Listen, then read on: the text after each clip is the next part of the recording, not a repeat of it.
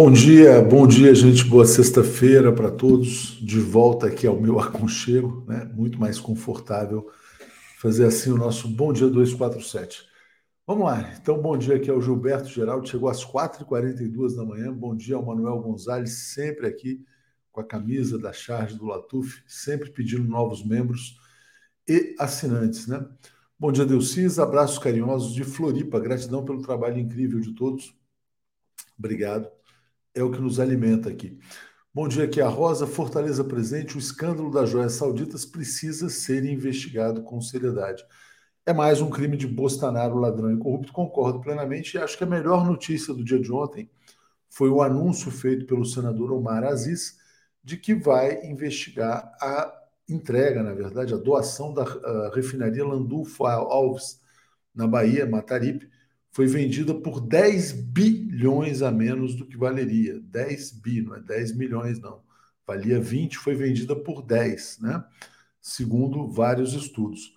E o Omar Aziz falou uma coisa muito importante. O primeiro passo é saber como é que foi feita essa avaliação. Por que, que ela foi tão subavaliada e por que, que os árabes receberam um presente tão grande. E fora isso, né, aumentaram os preços logo em seguida. Bom, para começar, não devia se vender nenhuma refinaria da Petrobras, até porque as refinarias são monopólios naturais. Se a Petrobras tem a produção de petróleo, o refino e a distribuição, ela tem condição de formar um preço mais competitivo para a sociedade brasileira, que é a quem ela deve, deveria servir. Mas é muito importante essa investigação e é um primeiro passo né, para saber se ah, aquela propina tem ligação com a refinaria, mas mesmo que não tenha, que muita gente está falando, ah, a propina é da Arábia Saudita, a refinaria foi para os Emirados Árabes, né? embora possa haver uma mistura de dinheiro. Mesmo que não tenha, obviamente, a venda da refinaria da Petrobras tem todo o cheiro de corrupção e tem que ser investigada, assim como, por exemplo, a entrega da Eletrobras. Bom dia, Regina. Deixa eu corrigir aqui. Uh, Isbela, eu sempre estava te chamando de Isabela, eu bato o olho assim cada vez mais nítido que Bolsonaro recebeu propina ao vender a refinaria a preço de banana. Lula conversa com Lira com o objetivo da governabilidade. Obrigado, então, Isbela. Prometo não errar mais aqui no seu nome. Né? É, a Thelma está dizendo: bom dia, Léo, Reinaldo, comunidade, ótima sexta-feira a todos. E o Comitê Lula Livre de Ilha Bela. Antes da live começar, já temos quase 900. Sou, sou do tempo que você comemorava mil pessoas na live. Parabéns a todos os 247. Mas está caindo um pouco, viu? A gente tem que manter, na verdade, a chama acesa, porque a gente está entrando na seguinte situação: a vida vai voltando à normalidade. Né? 247 foi muito associado é, pelo público à resistência contra a ditadura fascista do Jair Bolsonaro, né? a luta pela reconquista democrática. Algumas pessoas estão dizendo assim: ah, a democracia já voltou, deixa quieto. Não, gente, vamos ficar aqui é importante. 247 é um canal de informação e de permanente formação política. Então, vamos trazer mais gente e não vamos desanimar, não. A gente está com 1 milhão e 200 mil inscritos. Vamos ter a meta, vamos chegar a 1 milhão e 300, 400, 500. Quem sabe a gente chega a 2 milhões de inscritos é, rapidamente. Pedro Rodrigues, bom dia, classe trabalhadora. E bom dia, Zé Reinaldo Carvalho, nosso laborioso editor internacional. Bom dia, Zé, tudo bem? Salve, bom dia, tudo bem? E você, como vai? Salve, salve, salve. Sexta-feira, né? Mais animado, 10 de março, tudo bem? É isso aí, sexta-feira. E saudar também nossa comunidade, desejar já de antemão um bom fim de semana. É isso aí. Wesley Dourado, temos muitos fascistas a combater ainda, mas mesmo que não tivéssemos fascistas a combater, a gente tem que manter esse círculo aqui de informação e discutir, né, na verdade, quer dizer, como é que a gente pode ampliar e diversificar também o nosso conteúdo. Zé, vamos começar por efeméride? Muito bem, no dia de 10 de março de 1876, o Graham Bell fez a primeira chamada telefônica. É, diz a lenda que ele teria dito assim: Senhor Watson, venha cá, eu quero vê-lo. O Watson era o seu auxiliar, né? então é considerado o dia da invenção do telefone. É importante que o telefone se transformou realmente num meio de comunicação extraordinário e facilitou muito a vida da humanidade. Mas eu queria lembrar também, Léo, que neste dia, em 1939, o Hitler é, realizou a sua primeira ação militar que acabaria redundando na eclosão, seis meses depois, 1 de setembro de 39 também, é, da Segunda Guerra Mundial. É, por que, que isso tem importância? Porque pouco tempo antes desse, um mês antes por aí, desse acontecimento, é, tinha sido realizado o Pacto de Munique, uma conferência convocada por Lenin, ou, desculpe, por Hitler, em Munique, é, a contragosto do Churchill, que era um político importante na Inglaterra, e o primeiro-ministro, o então primeiro-ministro da Inglaterra, participou. E era o Chamberlain, participou também o Daladier da França, participou Mussolini, o Hitler. E aquilo foi um pacto antissoviético, mas o, o Churchill intuía que, mesmo assim, mesmo fazendo aquele pacto, o Hitler iria à guerra. Então ele, ele pronunciou uma frase famosa: para os seus parceiros. Vocês escolheram a desonra é, entre a desonra e a guerra. Ficaram desonrados, porque tiveram a desonra de fazer um pacto com Hitler, e mesmo assim terão a guerra. Foram palavras proféticas de um líder do mundo capitalista, e a gente sabe a tragédia que é, sucedeu a estes episódios. Muito bom. Só para falar um pouquinho do telefone, né, Zé? Hoje são 16 bilhões de aparelhos celulares, tem mais telefone do que gente no mundo, né? E o telefone é muito mais do que um telefone, né?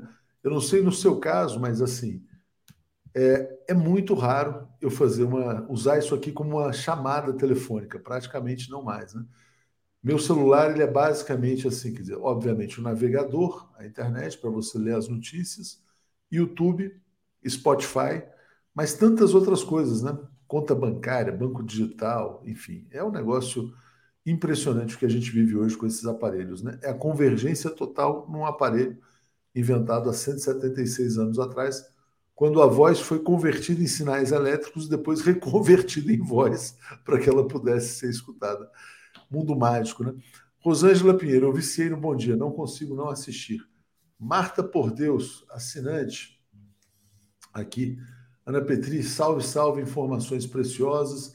Gilberto Geraldo, o STF tem uma parcela de culpa ao flexibilizar a venda de ativos da Petrobras sem licitação.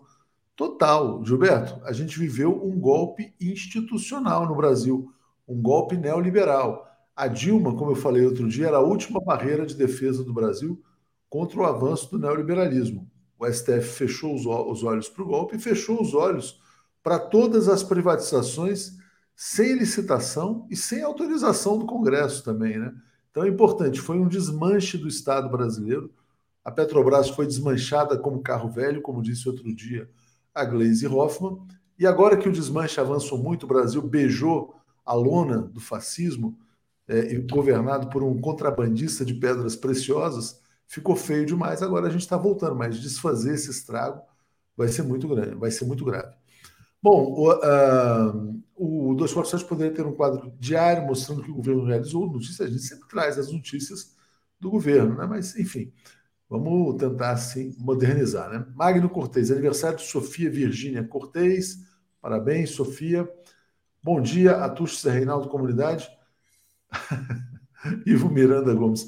Cadê as excursões que a TV 247 prometia organizar para Cuba? A gente deveria organizar alguma coisa desse tipo mesmo mas era na época da vacina, né? quando haveria a ideia do turismo da vacina. Mas olha, certamente a gente tem muito mais a fazer é, para valorizar a nossa comunidade aqui. É uma coisa que a gente precisa aprender a fazer também. Zé, vamos começar falando sobre o Peru. Deixa eu trazer aqui uma notícia do Pedro Castillo. Tá aqui, ó. Justiça aprova pedido de prisão preventiva de 36 meses contra presos Pedro Castilho. Ele é tão perigoso assim, Zé, para ficar três anos em prisão preventiva? Pois é, não tem nenhum sentido. Essa é a, é, é a resposta que a justiça dá, afirmativa, ao pedido que tinha sido formulado é, na ocasião da sua prisão pela Procuradoria, lá para os órgãos de acusação do Peru. Infelizmente é isso, é um, um presidente que veio do povo, é, foi eleito pelo povo, é, tinha projetos populares, projetos de reforma importantes para o Peru, mas não conseguiu governar porque as classes dominantes não permitiram. Ele próprio teve aí seus momentos de vacilação, cometeu seus erros, mas é, em absoluto ele não tem nenhuma culpa formada que justifique uma prisão preventiva de 36 meses. infelizmente, é uma situação de retrocesso é, antidemocrático que se vive no Peru. Zé, você acha que a diplomacia brasileira está um pouco distante do caso peruano? Não deveria estar mais ativa ali? É, talvez sim. O problema é que no começo havia uma confusão política sobre o caráter é, dos acontecimentos ali em dezembro, no Peru, e foram dadas declarações indevidas de que, que o, o Castilho teria dado um golpe e que ele seria mais um golpista. Teve gente até é, do nosso campo que chegou a dizer: bom, mas então é quase a mesma coisa que o Bolsonaro é, tentou fazer aqui. Então, acho que essas incompreensões políticas, essa leitura empobrecida da realidade do Peru, pode estar levando a isto. Vamos aguardar, ver como as coisas amadurecem e o Brasil é, se assenhoria melhor da situação aqui na vizinhança e pode fazer pronunciamentos mais claros a respeito da situação. Boa, Linux. Vamos, a Regina dizendo assim: ó, manter informe diário a agenda do governo Lula. E a Mercedes Cabral dizendo um absurdo a prisão do Castilho.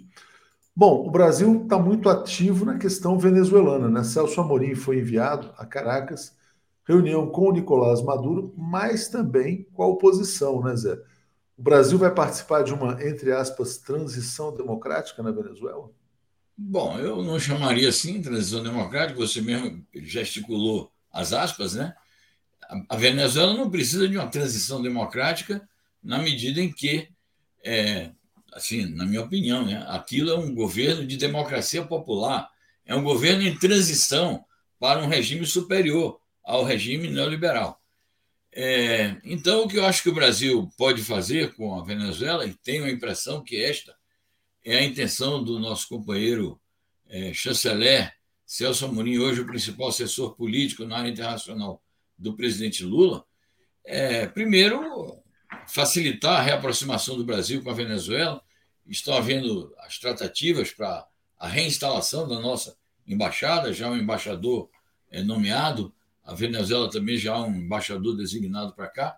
Então, acho que o, o, objetivo principal dessa visita do Celso Amorim lá é essa recomposição com a Venezuela. Haja visto o encontro fraterno, a própria foto de estudo, ambos aí bastante sorridentes e satisfeitos com o encontro. O teor também do, da mensagem que o, o Maduro emitiu pelo Twitter é muito bom, ele saúda, diz que foi uma reunião agradável. Então está nesse sentido aí a reunião do Amorim com ele. Agora, a, a, a conversa que ele já deve ter tido ontem também com pessoas da oposição, me parece que está dentro dos trâmites da diplomacia. Eu acho que sempre que há diálogo é, é produtivo. Sempre que há diplomacia, isso é produtivo para a consolidação das relações. Vamos observar que o Amorim escolheu como interlocutor na oposição alguém que está em diálogo também com o governo venezuelano naquelas conversações que foram realizadas no México. Intermitentemente elas se realizam, se interrompem, mas nunca se cortaram os laços do governo venezuelano com o setor democrático da oposição venezuelano, mesmo sendo de direita, é um setor que pode ser considerado democrático. Então, eu acho que também, é, certamente, que deve ter havido uma, uma conversação prévia com as autoridades venezuelanas. E até agora eu não vejo nada de mal que o Amorim esteja em conversações. Agora, repito, não se trata de uma transição da Venezuela para a democracia, talvez para a estabilidade. E, naturalmente, o governo reconhecer determinados valores que tem alguns políticos da oposição e a oposição também reconheceu a autoridade do Partido Socialista Unido da Venezuela, sua hegemonia no poder, sua força política preponderante e a legitimidade do presidente Maduro, que tinha sido contestada e que não pode ser mais contestada nem internamente nem externamente. Muito bom, Zé. Deixa eu comentar esse comentário aqui da Gisele Câmara. Ela fala assim: ó, o site está utilizando AI nos textos. AI é inteligência artificial. De fato, a gente tomou essa decisão, a gente já vinha estudando esse caso desde o, o bus, né? Em torno do chat GPT, a gente falava agora há pouco, né, Zé, sobre a questão do telefone, né? E como o mundo está evoluindo rapidamente. Quer dizer, como é que funciona o chat GPT? Você tem uma base de informação gigantesca, né? Eles consideram a informação também a partir dos critérios de relevância, quer dizer, ou de autoridade da informação a partir da, da da, da, da, da, informação ser mais ou menos acurada, né? e a partir daí você faz perguntas a esse sistema. Então, por exemplo, o que, que a gente tem feito em caráter experimental? É, vamos pegar o caso do deputado Nicolas Ferreira. Né? Então, você tem lá, não sei o que, para lá, deputadas pedem a cassação do deputado Nicolas Ferreira por fala transfóbica. Né? A inteligência artificial pode ser muito interessante no contexto, né? Porque as pessoas, muitas pessoas leem um artigo desse e não sabem o que é transfobia. Então, o que é transfobia? Né? Quando a transfobia foi convertida em crime. Agora, evidentemente, todo esse uso da inteligência artificial submetido a uma curadoria humana. As pessoas leem, avaliam também, não é uma coisa assim tão, tão simples. A sociedade está evoluindo, Zé. Vários veículos de comunicação já tomaram a decisão de usar é, com as ressalvas à inteligência artificial, mas eu acho que é uma tendência irreversível. O que, que você acha uh, dessa, dessas possibilidades que estão Bom, sendo? Eu acho extraordinário, eu sou sempre um muito entusiasta com a revolução tecnológica e científica, e especificamente nesse setor, que é o setor que a gente atua, da informação, da comunicação social. Então, eu acho extraordinário. E vamos ver se a gente marca aí uma visita minha para receber uma aula tua e do Nicolas sobre esses avanços tecnológicos. Porque eu não domino toda essa linguagem que você se referiu, mas eu acho fantástico que a gente tenha à nossa disposição tais recursos tecnológicos. É interessante, é, Zé, só uma questão, que tem um livro muito famoso de um pesquisador chinês que fala que a grande corrida tecnológica do século XXI é em torno do tema da inteligência artificial e a China estaria muito à frente dos Estados Unidos nas pesquisas sobre AI. Né? Então, interessante a gente acompanhar a evolução e sempre ter, evidentemente, o bom senso no uso dessas possibilidades, né? porque também tem erro. Né? Uh, vamos lá. Zé, aqui, ó. Estados Unidos anunciam visita de emissário a países africanos para pressioná-los a não cooperar com a Rússia. Mas a Rússia já falou com muitos países africanos também, né? Sim, não tenha dúvida. Esse tem sido um tema recorrente nós já comentamos aqui que muitos países africanos é, invocam não só a amizade atual com a Rússia, o, o governo do presidente Putin, porque há muita cooperação é, bilateral, país a país, com é, a Rússia, assim como há uma, uma cooperação no âmbito da Unidade Africana, que é uma organização de integração e de solidariedade pan-africana, mas também muitos desses países eles invocam o passado soviético, dizendo isso que quem deu grande apoio à luta anticolonialista na África foi a União Soviética. E depois que esses países conquistaram a independência, foi a União Soviética também que realizou planos de cooperação e que esses planos de cooperação fomentaram o desenvolvimento, além de terem reforçado a defesa desses países. Então, os países africanos são muito gratos à União Soviética e à Rússia atual. Então, é, o, o, governo dos Estados Unidos tem feito muita pressão sobre esses países para, se não cortarem as relações com a Rússia, diminuírem a cooperação e votarem contra a Rússia nos fóruns internacionais ou aderirem às sanções econômicas contra a Rússia. Mas isso é desvantajoso para os seus próprios interesses. Eles fazem o mesmo, os Estados Unidos, em relação à China. Chegaram a organizar uma conferência internacional com os países africanos, em que aconselharam diretamente, já no governo Biden, por favor, não façam mais comércio com a China. A China utiliza a armadilha da dívida com vocês. É, manda para cá dinheiro, manda para a África dinheiro, é, a título de é, construir obras de infraestrutura, a troco de ela exercer dominação política e econômica em todos os setores da economia de vocês. Então, isso é uma prática recorrente atual dos Estados Unidos vis-à-vis a Rússia e a China. E é lamentável que este senhor, simpático senhor, subsecretário dos Estados Unidos para o Tesouro, seja um homem de origem africana e esteja se prestando a esse serviço. É ele que vai aos países africanos este mês para fazer essas pressões. Obrigado, Zé. Obrigado. Aqui é o Carlos Eduardo Lessa, está dizendo assim, ó. Ah, ah, então, peraí, então pulei a mensagem dele aqui. Acho que tinha lido no começo, sim, mas vou, vou ler novamente o superchat aqui do Carlos Eduardo Lessa. Ah, obrigado. Agora eu estou vendo aqui. Ele fala assim: a verdade é absolutamente necessária. No 247, onde estão os grandes jornalistas, é, você ainda pode discutir a veracidade com os mesmos. É como ar que respiramos. Obrigado ao Carlos Eduardo. Pedro Rodrigues, camarada Zé, a imprensa ucraniana diz que a Rússia está com pouca munição, mas o Pentágono se assustou com o ataque. Qual a verdade? A gente já já vai falar sobre Rússia. Renata, é, toda, todo uso de qualquer ferramenta poderosa depende de quem a usa, para o bem e para o mal. Concordo plenamente com o que diz a Renata. É, e o Bernardo Pérez está dizendo: não construirá máquinas à semelhança da mente humana. Esse chat GPT é só o começo. No final, está a empregabilidade da maioria dos trabalhadores. Né? Obviamente que essa é uma discussão relevante também, mas eu acredito que o processo tecnológico abre novas fronteiras para a humanidade, né? inclusive possibilidades até de libertação. É, mas Zé, vamos trazer aqui então a notícia mais importante do dia, que é a eleição do Xi Jinping para o seu terceiro mandato. Vamos botar aqui. Uh, Xi Jinping garantindo o terceiro mandato, vai ser cada vez mais chamado de autocrata, né, Zé? Mas é uma realidade. É isso, vai ser chamado de autocrata, de imperador, de pretendente a dominar o mundo. Mas a realidade é esta, que o Xi Jinping se credenciou é, como líder do Partido Comunista da China, como chefe de Estado da República Popular da China, e tem se credenciado também como uma liderança mundial, haja vista aquilo que nós falamos, a grande cooperação que faz com os países africanos, os demais países asiáticos ali do seu entorno, com os países latino-americanos, do Oriente Médio, a boa diplomacia que faz com as potências.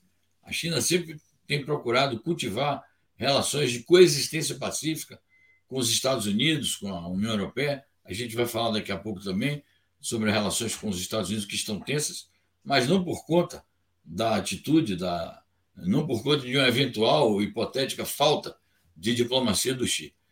É, o Xi Jinping inaugurou um processo de maior inserção da China no mundo com a iniciativa da nova Rota da Seda, e isso naturalmente teve repercussão numa maior assertividade da sua política externa. O Xi Jinping comandou o processo final de extinção da pobreza absoluta é, da China, que nós anunciamos aqui em anos anteriores. Ele comanda um, o processo que os chineses chamam de modernização socialista completa do país. Então, ele reuniu realmente credenciais para é, ser reafirmado no posto de presidente da República Popular da China e desempenhar esse papel aí relevante que o país socialista asiático desempenha no mundo atual. É, deixa eu pegar esse comentário do Gilberto. Ele fala assim: ó, Atus, digamos que você pergunte a, onde surgiu o vírus da Covid e a resposta leva em conta só a versão americana e ignora a chinesa. Qual a sua atitude? Aí ah, a gente não publicaria. Evidentemente, é preciso bom senso e tomar cuidado, né? Obviamente, essa ferramenta não parece adequada para temas que sejam controversos, né? Então, por exemplo, é... mas nem, nem sempre, viu? Porque a gente fez ontem um teste sobre o golpe contra a presidente Dilma Rousseff e as respostas foram até bastante razoáveis. Então, tem que ter sempre o bom senso humano na avaliação e a decisão né, sobre publicar o conteúdo ou não, né? Essa é a questão. Bom dia aqui a Maria. Deixa eu trazer mais notícias aqui sobre China. Na verdade, vou botar a sua coluna, Zé, que você publica, tem publicado toda sexta-feira. Essa aqui, ó. Estados Unidos reagem com pânico à assertividade da política externa chinesa. Perfeito. Aqui o novo chanceler da China, Qin Gang, ele fez pronunciamentos muito contundentes durante a semana é sobre exatamente a possibilidade de confrontação com os Estados Unidos. Os Estados Unidos acusando a China de fornecer armas à Rússia, de fornecer secretamente vários tipos de ajuda militar e fazendo ameaças, dizendo que se a China continuar a fazer isto, ela vai sofrer as consequências. Ele respondeu com bastante assertividade, inclusive diz o seguinte: vem cá, vocês se acham no direito de armar a Ucrânia dessa forma, de fazer a expansão para o leste, de armar Taiwan contra os próprios regulamentos e convênios que assinaram conosco, e nós não temos direito de exercer soberanamente o nosso livre-arbítrio para ver com quem a gente se relaciona militarmente, embora sempre negando que a China esteja fornecendo ajuda militar à Rússia, porque não está. Mas ele fez questão de dizer que tem o direito de conduzir é, de acordo com os, as conveniências e os interesses nacionais da China. Então, eu chamo a atenção nesta coluna que houve um pânico na mídia. Eu acompanhei vários comentários aqui, é, acompanhando os noticiários nacionais e estrangeiros, e vi o pânico que tomou conta de algumas chancelarias da mídia e dos próprios Estados Unidos, que depois da resposta do Tingang, é, o Departamento de Estado disse: não, não é bem isso, nós não queremos guerra, não queremos confrontação, é, vamos ver se a gente consegue colocar as coisas na via diplomática. Então, eles ficaram realmente um pouco sensibilizados com esta resposta, porque a China demonstrou totalmente que não vai admitir interferências nos seus assuntos internos, nem tumultuar as boas relações que ela cultiva com o conjunto da comunidade internacional. Então, esse é o sentido geral da coluna que nós publicamos hoje. Obrigado, Zé. Vamos lá. É, Luiz Henrique Gomes, para haver inteligência artificial tem que primeiro haver inteligência natural, que não é o caso dos Estados Unidos. Abraço aqui de Porto Alegre. Né? Mas no fundo, no fundo, quer dizer, o que essas ferramentas de busca de dados de inteligência artificial fazem é, é vamos dizer assim, é consolidar a informação que é considerada informação verdadeira, né? E provada pela humanidade. Quer dizer, então essa é uma questão. Obviamente que pode haver erros e cabe a intervenção humana em cima desses pontos. Né?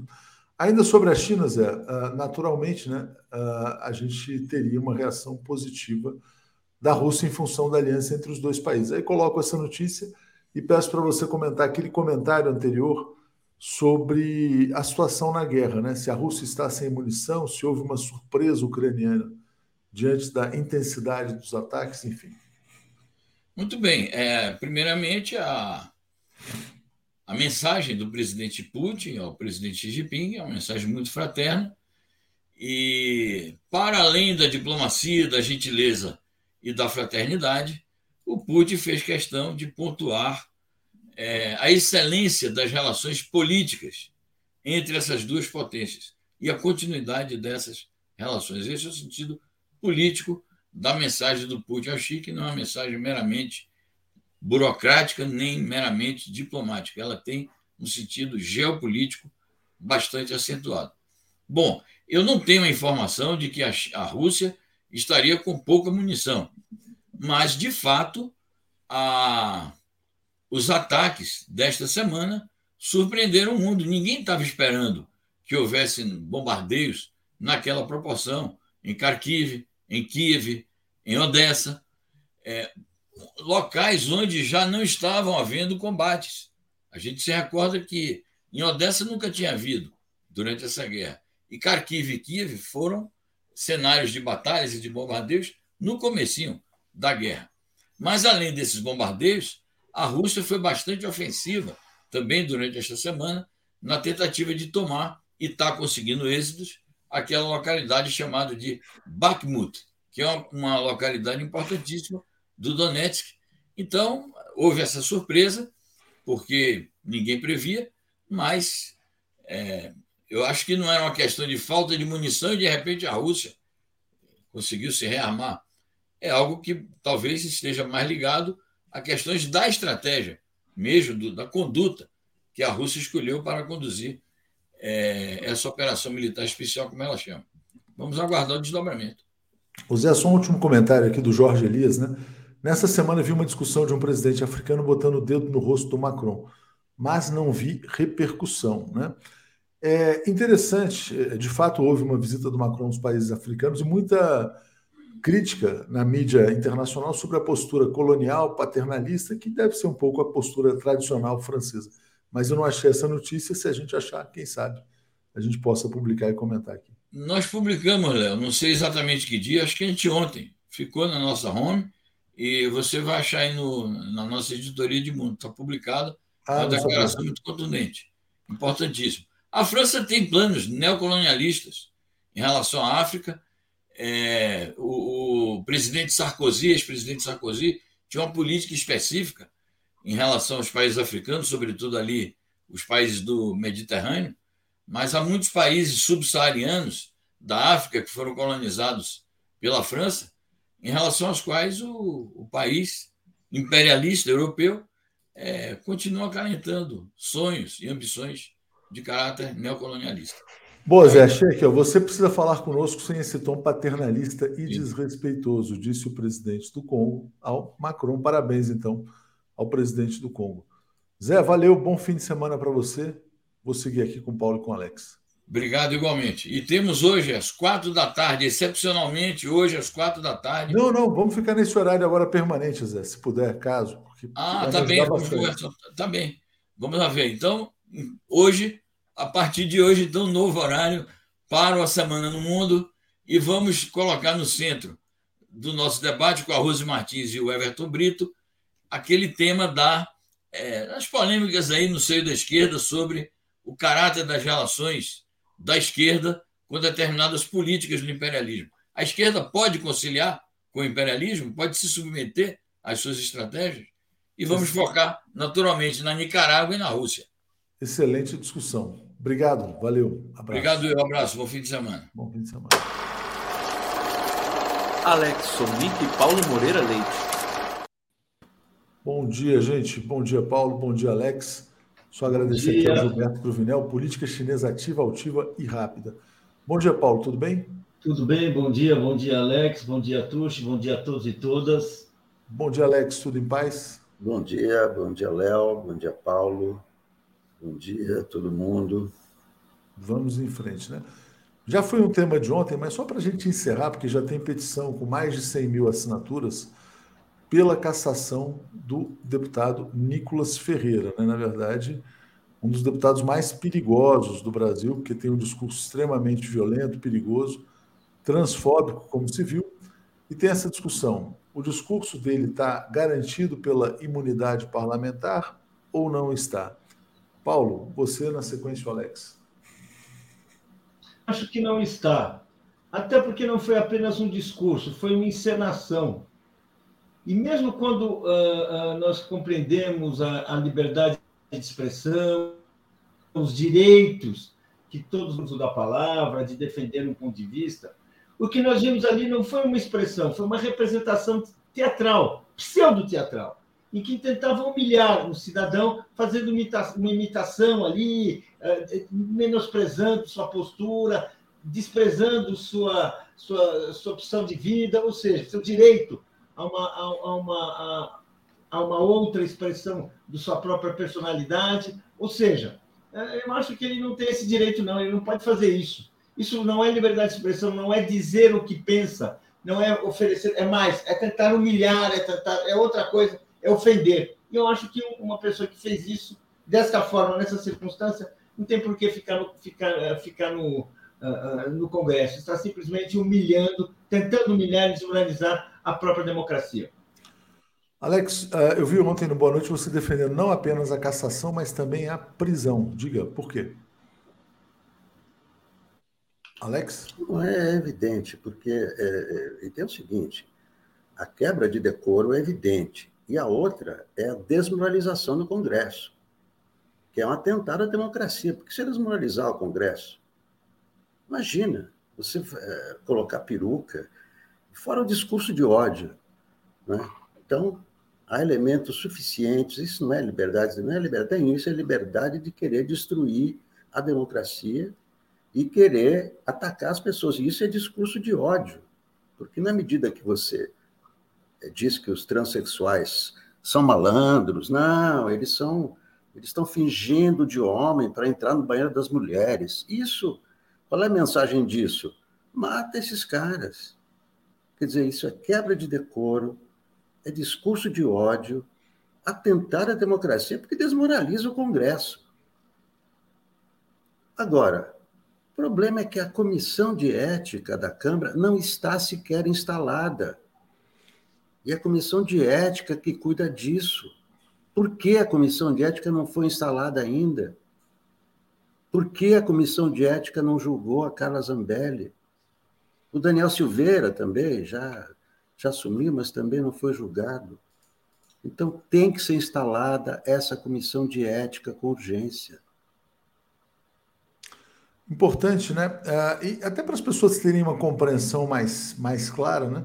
Porque todo mundo sabe, quer dizer, que o racismo é crime, crime inafiançável, etc. e tal. Recentemente, homofobia e transfobia foram equiparados ao racismo, né? Se o Nicolas Ferreira tivesse lá, em vez da peruca loura, né? É, chamado o deputado negro de macaco, né? Se pintado de negro, todo mundo estaria defendendo a cassação, seria mais claro, né? Hoje, é, algumas pessoas têm ainda uma incompreensão sobre o que, que é o crime da transfobia. Inês Oludê está dizendo que o criminoso tem que ser caçado. Né? É, aqui, está dizendo o seguinte. E Chiquita Bacana pergunta: será que vão fazer como fizeram com Bolsonaro? Deixaram passar todas as barbaridades que ele fez e disse e deu no que deu, né?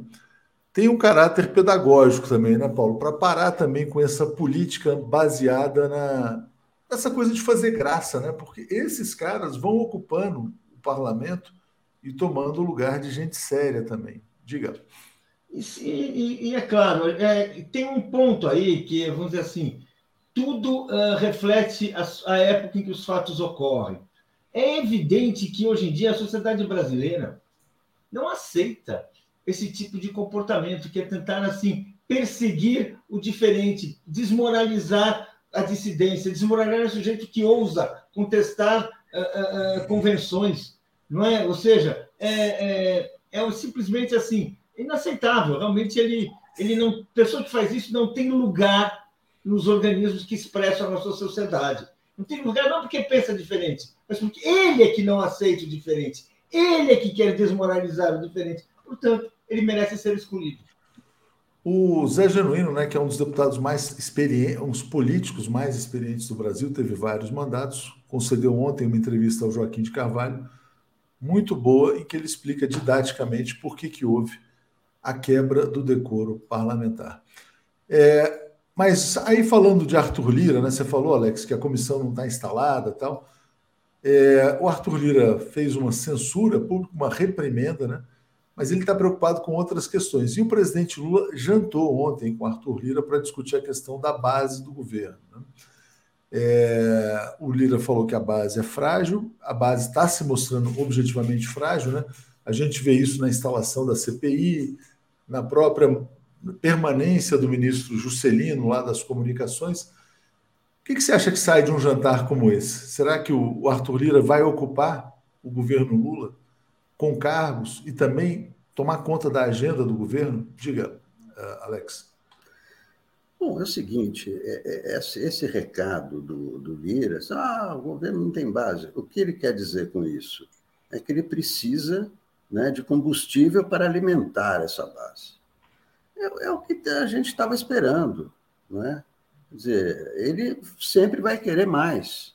Né? Sempre vai querer mais. Então, é, qual é o limite disso aí? Não sei porque a, realidade é essa: ele foi eleito com 308 votos, os votos são dele, e, e ele está é, negociando, ele quer mais, quer mais combustível para alimentar essa base, senão não, não, não tem base.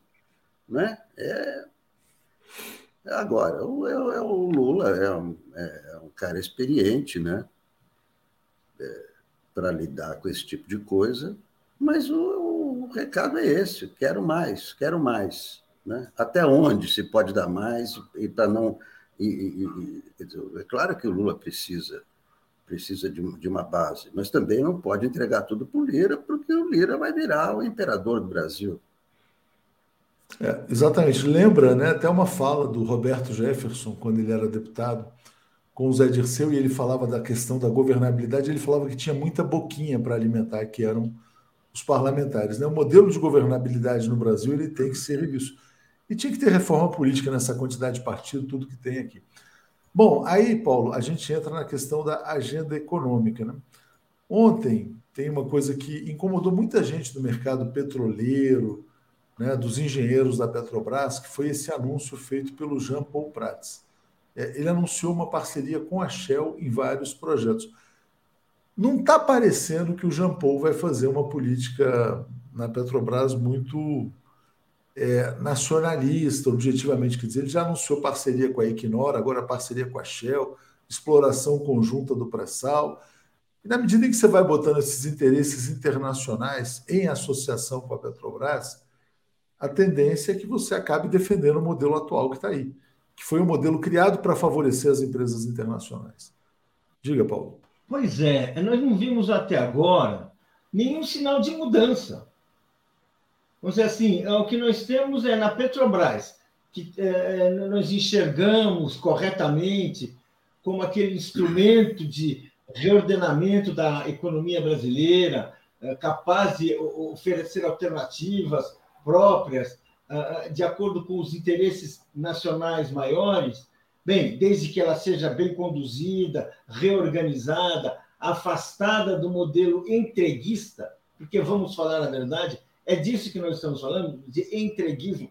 Esta é, é a política que foi herdada e até agora não tivemos um sinal de mudança, embora não temos por que duvidar dos, dos princípios né, da nova gestão da Petrobras, mas na prática ainda não, não, não tivemos oportunidade de ver nenhum sinal de mudança, é esse risco da Petrobras assim se tornar aquilo que, vamos dizer assim, mais um coadjuvante numa cena que nós conhecemos, que é de entrega das riquezas brasileiras. Sobrar, pode sobrar, sim, algumas migalhas para alguns setores mais favorecidos, mas aquele potencial que nós que, que justificou a criação da Petrobras, a própria existência da Petrobras, que é de ser uma alavanca do nosso desenvolvimento, pode estar sendo desperdiçado. Eu confesso para você que estou vendo isso e fico apreensivo, e eu não sou o único. Muitas pessoas me dizem que, que bem, é, é, é essa a linha, é esse o pensamento de quem está dirigindo a Petrobras, mas seja como for, é preocupante. Eu acho que a sociedade brasileira tem o direito de debater, afinal,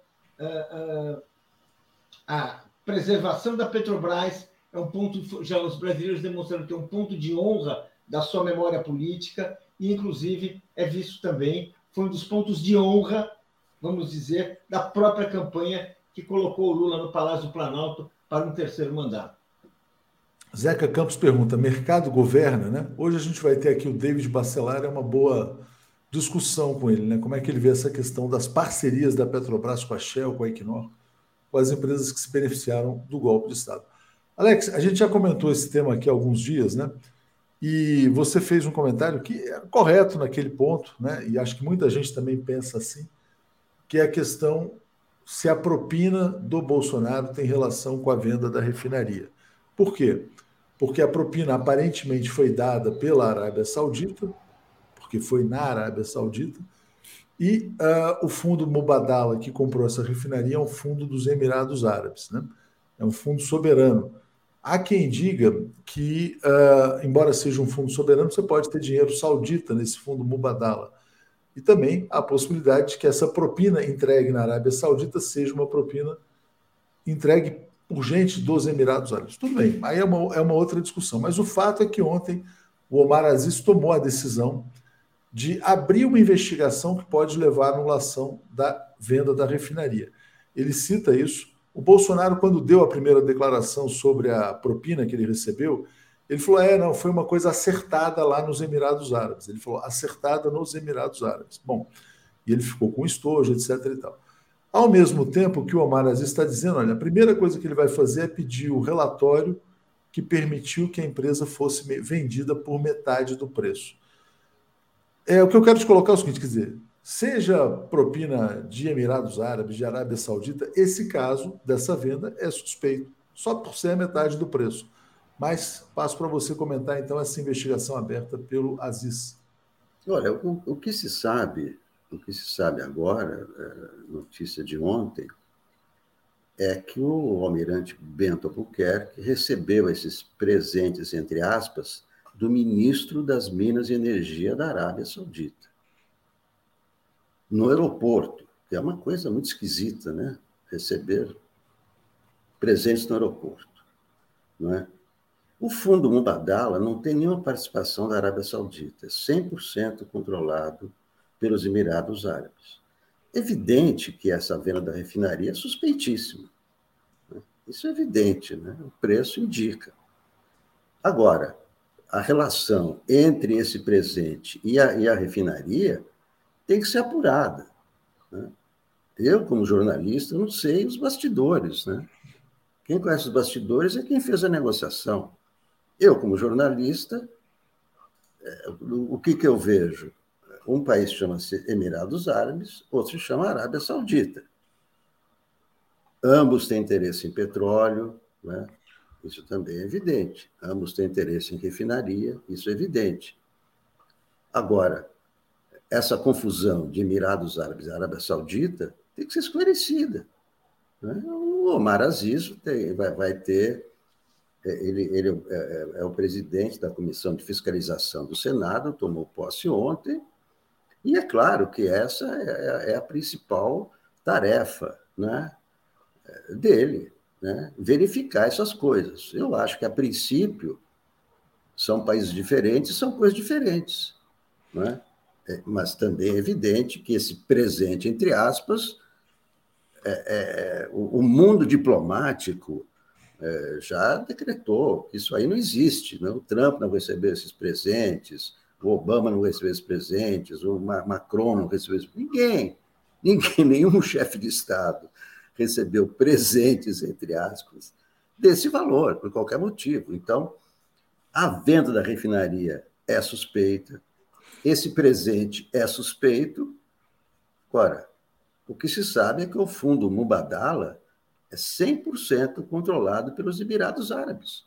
Não, mas claro, mas existe uma relação de né? fraternidade entre Arábia Saudita e Emirados Árabes. Já, já te passo, Paulo. claro. Existe uma fraternidade entre esses dois países e o Bolsonaro falou: isso aí foi acertado com os Emirados Árabes. Só para. Ele falou. Mas diga, Paulo.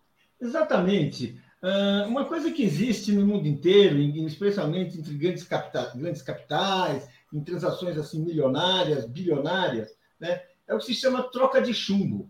Ou seja, é, é, a, a promiscuidade, a proximidade, as conexões entre Arábia Saudita e Emirados Árabes é tal que você pode se permitir um, um, um, um, pagamento que se chama troca de chumbo, ou seja, eu devivo as coisas para você do passado, eu estou pagando agora e fica chumbo trocado. Por quê? Porque isso evita, inclusive, que você rastreie os pagamentos. É uma coisa usada no Brasil, se sabe que isso foi feito quando as empreiteiras eram grandes era muito comum essa prática e certamente não é uma invenção brasileira. Uma das possibilidades que nós estamos vendo é que tem lógica né, é que alguém pagou a conta por alguém. Essa, é, para mim, é troca de chumbo. Essa pode ser uma possibilidade que tem que ser apurada também. É, pode ter sido troca de chumbo e tem. E eu estou vendo, eu fiz uma pesquisa rápida aqui. Tem muitos investimentos desse fundo Mubadala na Arábia Saudita. Então tem parcerias lá entre eles. Isso aí tem que ser investigado e tem que chamar os gestores do fundo, os que compraram, e principalmente também chamar quem vendeu na Petrobras a refinaria pela metade do preço e por que vendeu pela metade do preço. Né? Não podia nem vender, muito menos pela metade do preço. Cristina Vilas Boas, um mal militar homenageou o torturador de uma mulher virou presidente. O aprendiz de nazi fascista é o deputado mais votado do país. É método. Não o chamem de moleque na quinta série. Pois é, então tem que se cortar o mal pela raiz. Paulo, ontem você falou que o Augusto Nardes estava sob suspeita pelo seu passado, tal, aquela coisa. Talvez até por isso ele mesmo está tomando decisões, né? Proibiu Bolsonaro de usar ou vender a propina que recebeu dos sauditas. Diga. Olha, uh, o Nardes, ele realmente tem uma folha de serviços prestados, né? Que começou, nunca vamos esquecer, começou com o golpe que derrubou a Dilma. É produto dele, é produto de uma interpretação facciosa, tendenciosa, é, é, absolutamente sem base na realidade, que conduziu o impeachment da Dilma. Então, vamos dizer assim, esse é o Augusto Nardes, ele tem todo um histórico a, a, desse tipo, né? nenhum compromisso com a democracia, viu-se que ele, que ele divulgou uh, uh, recentemente uma ameaça de golpe e tudo isso, e agora, né, uh, tudo que ele está fazendo, assim, eu acho que é preparando o terreno, preparando o terreno para fazer um jogo no qual o TCU nada fará para condenar o Jair Bolsonaro. Agora ele está fazendo um jogo de aparências, mostrando um certo rigor, mostrando ali, olha só, e não pode fazer nada, não pode vender. Só faltava ele autorizar a venda, né? Tem que bloquear os bens. Né? O bloqueio dos bens, assim, é o beabá né, da, da, de, de, de, um, de uma pessoa investigada. Bolsonaro ele é suspeito, ele não pode realmente se desfazer dos bens agora, portanto, o Nardes está fazendo, não deixa de fazer tudo isso. Eu acho que ele vai fazer um teatro e não vai fazer nada com o Bolsonaro, não vai punir o Bolsonaro, ele gosta de punir, ele já puniu a Dilma, isso sim. Bolsonaro não, que, que tem uma prova assim chocante, aberra, assustadoramente visível, eu acho que vai preparar o caminho para tentar a impunidade do Bolsonaro. O que significa que as pessoas interessadas em cumprir a lei, em defender a Petrobras, entender o que houve, vão ter um esforço, realizar um esforço redobrado de investigação e de julgamento. Alex, o que você destaca dessa novela das joias, né? Essa pergunta da Mira Silva, por que as quatro patas do cavalo foram cerradas? Na visão de algumas pessoas, para que eles colocassem diamantes dentro dos cavalos, né? Se não colocaram outras coisas, né? Diga, Alex. É, esses detalhes, não sei se as pernas foram quebradas, isso tudo é, é, é porque a, gente vive essa era da, da, da, das redes sociais e tudo tem que ser na hora. ainda não puniu, ainda não prendeu. É, foi sexta-feira. Esse escândalo começou há uma semana apenas. Não dá para punir ninguém uma semana dentro do regime democrático. Não dá, é impossível. Então, as pessoas querem é, soluções rápidas. Né? Eu acho que isso aí atrapalha muito. Né? As pessoas se precipitam e, e, e etc. Quem tem que punir o Bolsonaro é a justiça, não é o TCU. O, o, o está seguindo o que o próprio TCU determinou em 2016, que os presentes para, para presidente só podem ser incorporados ao acervo do Estado. Então, ele está seguindo o que o próprio TCU determinou. O que o NARDES também, também está pedindo é o interrogatório do Bolsonaro. Mas não é ele que vai julgar, não é ele que vai punir, não é o TCU que pune. Quem pune é a Justiça e quem investiga é a Polícia Federal. O inquérito já está aberto, já tem um delegado designado. Então, esse, esse é o caminho natural. Né? E as coisas vão acontecendo. Não adianta se precipitar, não adianta querer colocar, ah, mas de tal, puxa vida. Há uma semana nós sabemos desse escândalo, graças a dois repórteres do Estado de São Paulo.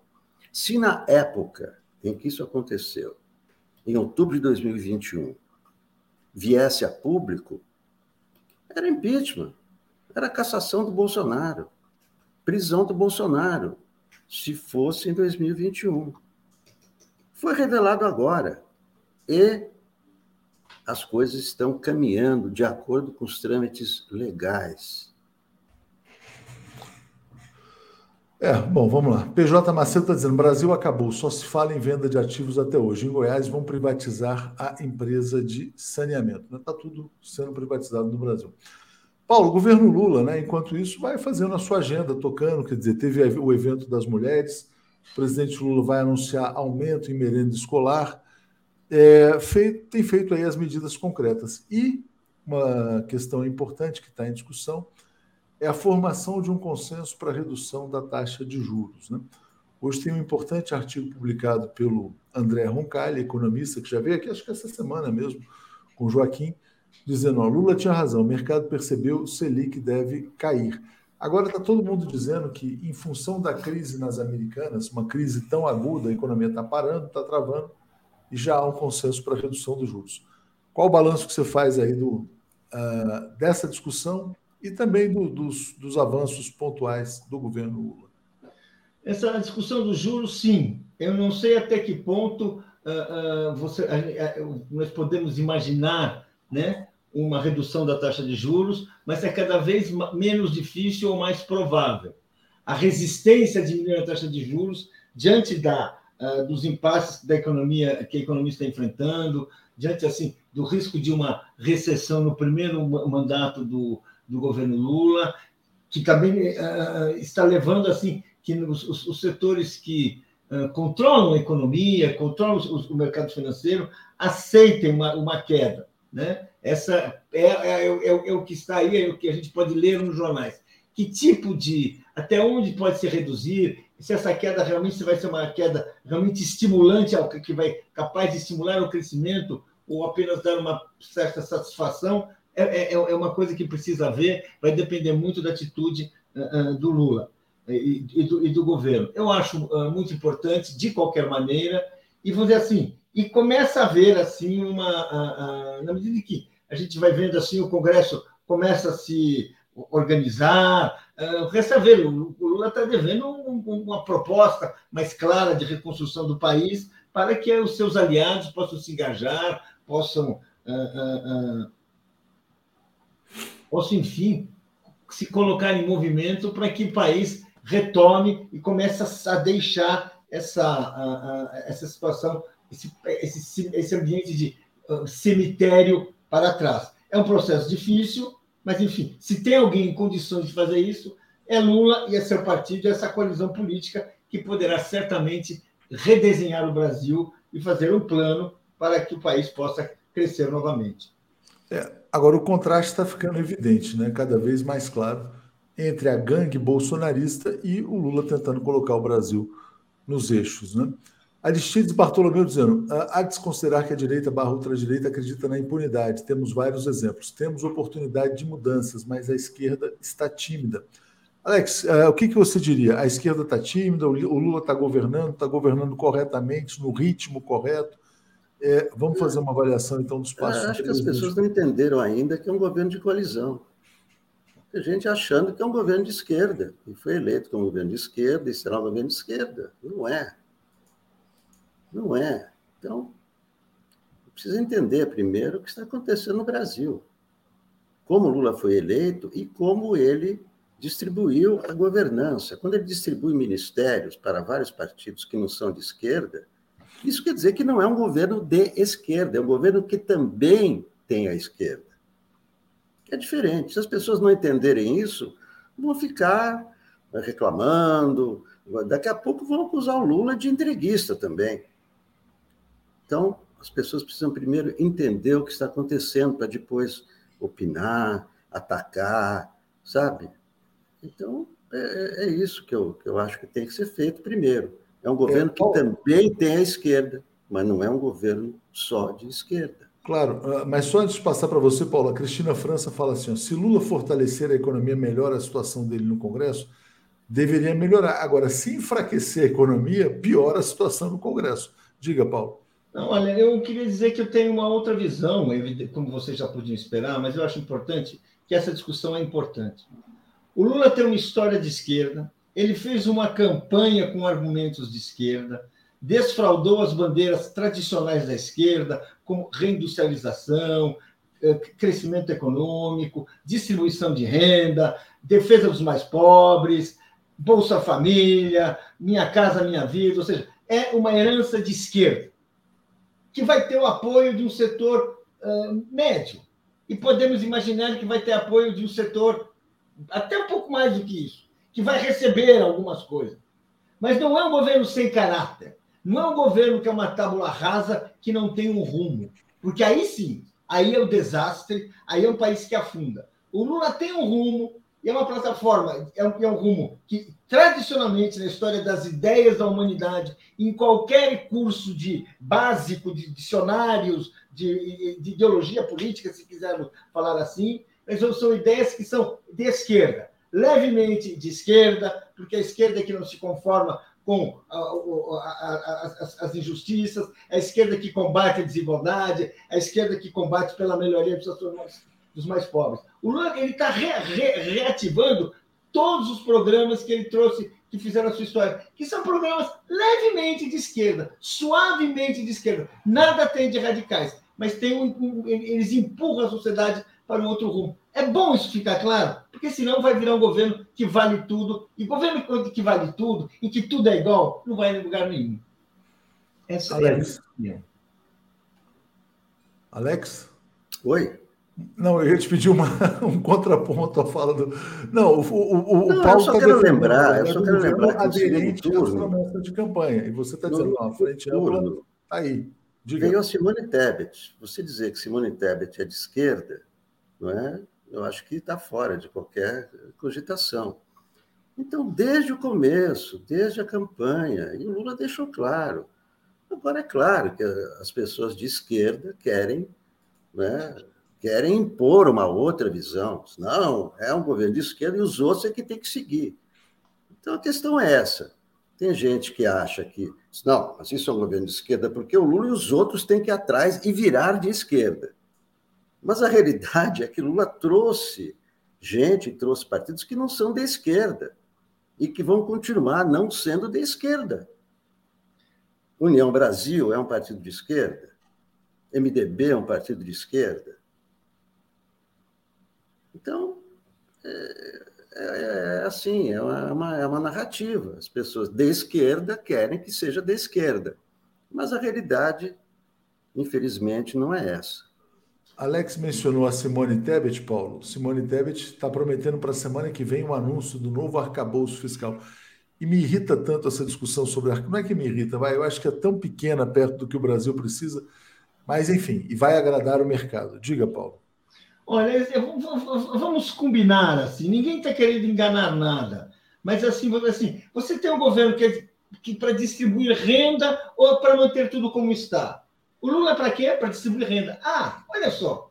Você tem um governo que deve, que tem um projeto, que fez uma campanha anunciando que ia desmontar o desmonte e ia reconstruir os instrumentos de distribuição de renda. Essa é a proposta. O Bolsa Família vai existir. Isso o que é de direita? É neutro? Não, não existe neutro. Não existe. Quer dizer, o que tem são. Eh, eh, quando você fala na Simone Tebet, você pode falar do Alckmin. Tem vários personagens que dificilmente você vai dizer que são personagens de esquerda. Agora, todos eles estão fazendo um discurso novo, estão vestindo uma roupa nova e se adaptando ao que é o lulismo. É isso. Como foi o Lula nos governos passados. Ele também tinha um vice que era um empresário. V vamos dizer o quê? Que, não, que, não, que, que, que, que era um governo uh, sem caráter, sem personalidade política, um vale-tudo, sem ideologia? Não. Não. Se fosse sem ideologia, ele não teria sido defendido na, nas ruas pela população, ele não teria se demarcado, demarcado seu terreno. Não foi por ser, por ter, eh, por, por, uh, uh, por não ter personalidade política. Pelo contrário, ele foi porque ele teve uma personalidade política muito abandonado e que ele conseguiu uma vitória numa campanha dificílima. Bom, Luiz Alberto Lucen está dizendo que vieram para o governo aderiram às pautas de esquerda. É, é isso nada deveria ser diferente, né? E Fernando Castro, as redes bolsonaristas estão a todo vapor. Ontem ouvi no Uber a Jovem Pan, manipulação criminosa. Não temos a mesma permeabilidade. Como lidar com isso, né? Eu acho, pelo que eu sinto, não sei se vocês viram ontem, é, eu não vi, mas eu vi nas redes sociais, eu acho que está tendo um desmonte da imagem do Bolsonaro Ontem o Jornal Nacional mostrou as joias, né? Efetivamente. Então, eu acho que, a, por mais que você tenha redes, WhatsApp, etc., alimentando a comunicação bolsonarista, eu acho que a desconstrução da imagem do Bolsonaro é muito mais rápida. Não sei se você concorda, Alex. É, bom, é, esse, esse caso das joias realmente é, extrapolou qualquer, qualquer, dizer, uma coisa que ninguém esperava que viesse à tona. Dizer, um presidente roubando joias. Isso é peculato. Né? O mínimo que o, que o Bolsonaro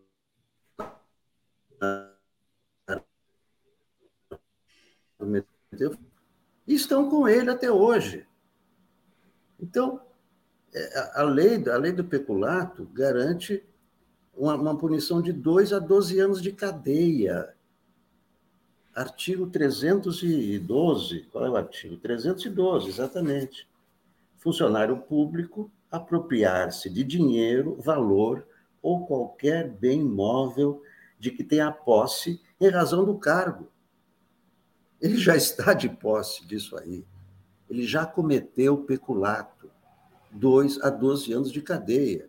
Então, não é que estão desconstruindo Bolsonaro, ele se desconstruiu.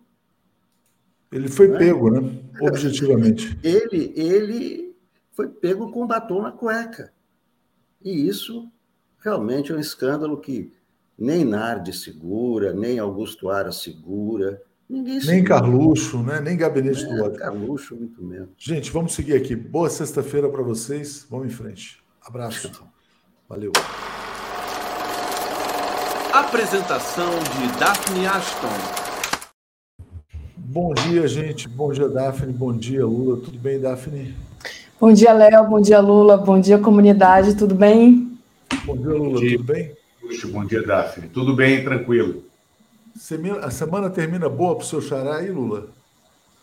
Termina, inclusive trago aqui a apuração da madrugada já, porque houve o jantar, é, Atushi, é, na casa do ministro Paulo Pimenta esta noite, que acabou por pouco depois das 11 horas da noite, entre o presidente Lula, o ministro Pimenta, o ministro Padilha, o deputado José Guimarães e o ministro Rui Costa. Né? É, foi um jantar que se falou de política. Hã? E o Arthur Lira também, não? E o Arthur, sim, com o presidente da com Câmara, Arthur Lira. Arthur Lira, que era. E o objetivo era, então, fazer uma conversa política como tem que ser feita, tá? nos moldes do que sempre aconteceu em Brasília. Só não aconteceu no período das trevas do bolsonarismo, nos quatro anos de Bolsonaro. Então, esse é um dos temas que eu vou tratar aqui. Ah, muito bom. Então, Daphne, aí com a apuração da madrugada, vou tomar um cafezinho e vou estar na escuta. Valeu, gente. Obrigado. Valeu, Léo. Bom, então vamos começar, vamos começar por esse tema. O que, que você apurou desse jantar? Bom, é...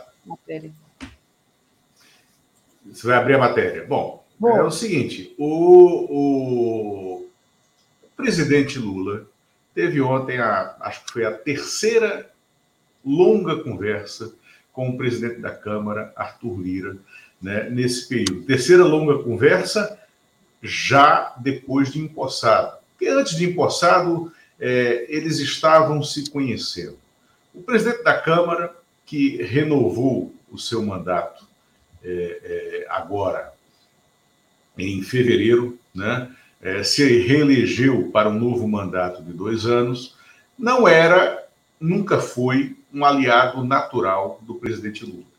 Em Alagoas, estado do Arthur Lira, estado onde ele foi derrotado politicamente é, pelo clã Renan Calheiros, né, com a reeleição do governador Paulo Dantas, que é do MDB de Renan Calheiros, de Renan Filho, né, é, é, do, do, líder do MDB também na Câmara dos Deputados, né, o, o Isnaldo Bulhões. O Arthur Lira tinha, então, uma conversa política regional difícil com Lula. Né? É, uma conversa aqui em Brasília que não existia. O Arthur Lira não é de uma geração, ele não foi deputado enquanto Lula foi presidente nos dois primeiros mandatos. Hum uma. É, o ministro Paulo Pimenta, da SECOM, e o deputado José Guimarães, né, que é o líder do governo na Câmara, são muito. são próximos politicamente, internamente, das negociações políticas dentro do Congresso Nacional, são próximos né, do deputado Arthur Lira. Conversas como essa existem desde que o mundo é mundo né, em repúblicas, como é a brasileira, em repúblicas democráticas. São presidentes de dois poderes né, é, que se encontram para dialogar sobre temas elevados, sem necessariamente entrar em detalhes né, é, de votações, até porque não há ainda uma pauta de prioridades de votação é, do governo dentro da Câmara dos Deputados. No governo Bolsonaro, Bolsonaro também não tinha uma, uma relação fluida né, quando chegou a, a, ao Palácio do Planalto em 2019 com os presidentes da Câmara e do Senado, que apesar de serem de partidos ideologicamente próximos aos partidos que o Bolsonaro sempre ocupou, né, que eram o Rodrigo Maia e o Davi Alcolumbre, Rodrigo Maia, presidente da Câmara, e Davi Alcolumbre, presidente do Senado, né, eles não tinham um convívio no Congresso próximo, não eram amigos. O Rodrigo Maia, então, organizou um primeiro jantar, que era para ser um jantar entre ele, Davi Alcolumbre, o José Antônio Dias Toffoli, que na época era o presidente do Supremo, e o Bolsonaro, o presidente da República, para criar algum diálogo, para abrir alguma porta. E o Bolsonaro, então, surge na casa do Rodrigo Maia com um rol de 11 pessoas que não estavam convidadas para o almoço, né, e acabou virando uma não conversa. Ele chegou lá com Paulo Guedes, Damares Alves, Mauro Cid, Flávio Bolsonaro, é, Michele. É, então, ficou um, foi um furdúncio e não houve conversa política. E a partir dali, não houve conversa política elevada em nenhum momento entre o presidente da República e o presidente da Câmara. O que aconteceu ontem? Para destravar, para descongelar, para criar uma relação que é benéfica ao exercício do poder. O ministro Paulo Pimenta, então, organizou esse jantar na casa dele. O presidente da República chegou destravado, deixando claro: não vamos falar especificamente sobre nada, sem cobrança. Quero que você, falou para o Arthur Lira, quero que você sinta que você tem aqui uma pessoa para quem você pode ligar a qualquer momento. O meu telefone é esse, você liga, eu atendo, a gente conversa. E o Arthur Lira disse que era a mesma coisa com ele. Né? A partir desse momento, começaram a olhar os cenários gerais né, de Brasília, do Brasil, do futuro. O Arthur Lira concordou, então, né, com a tese fundamental e central do, do Lula para o seu governo, que é nós temos que fazer com que o Brasil, ao fim de quatro anos, não só se redemocratize do ponto de vista institucional, como haja uma maior distribuição de renda, né? É, e, e estou pronto para aprovar, para fazer passar projetos nesse sentido na Câmara dos Deputados, né? Agora, a gente precisa se estruturar para que os ruídos não contaminem o processo político. E o Lula disse que, que queria ouvir esse tipo de coisa, né? não falaram especificamente sobre reforma tributária ou sobre é, é, a MP, que é a, a, primeira agenda real, por uma questão de tempo, porque há um time para as MPs serem aprovadas. A primeira agenda real é a MP do CARF, que interessa muito a área econômica do governo, né, é, que devolve poderes aos auditores da Receita Federal, poderes que foram retirados por Bolsonaro, o mesmo Bolsonaro que é o dono dessas joias da propina que vieram da Arábia Saudita, né, mas ficou pactuado que o diálogo entre os presidentes da República e da Câmara é fluido, irá acontecer sempre que possível, e ali, os ministros Alexandre Padilha e Rui Costa, que é, é, não têm uma relação tão, é, é tão aberta com o, o, o, o Arthur Lira, como os ministros, como o ministro Paulo Pimenta e José Guimarães, que houvesse uma planificação de relacionamento. O jantar acabou pouco depois das 11 da noite. O Arthur Lira ainda ficou na casa do Pimenta, trocando algumas ideias. Quando o Lula saiu, o Alexandre Padilha também, né? E o ministro Rui Costa. É isso. É interessante, né? Porque dá para mudar a perspectiva do próprio Arthur Lira com essa conversa, né? Quer dizer, o Arthur Lira quer ser o cara conhecido na história do Brasil como deu sustentação ao governo Bolsonaro, que destruiu o Brasil, ou quer ser o cara que está ali e pode ajudar o Lula a reconstruir o Brasil. Eu acho que o que foi oferecido ontem foi, foi uma coisa assim, né, Lula? Não sei se.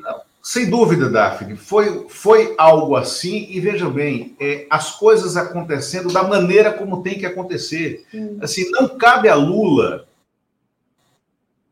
porque Arthur Lira foi eleito pelo povo de Alagoas, ocupa uma cadeira na Câmara dos Deputados. A Câmara tem um papel definido no nosso regramento constitucional. É um, do, um dos papéis do parlamento em qualquer república democrática é fazer o controle né, de poder do poder executivo. Isso é do jogo democrático.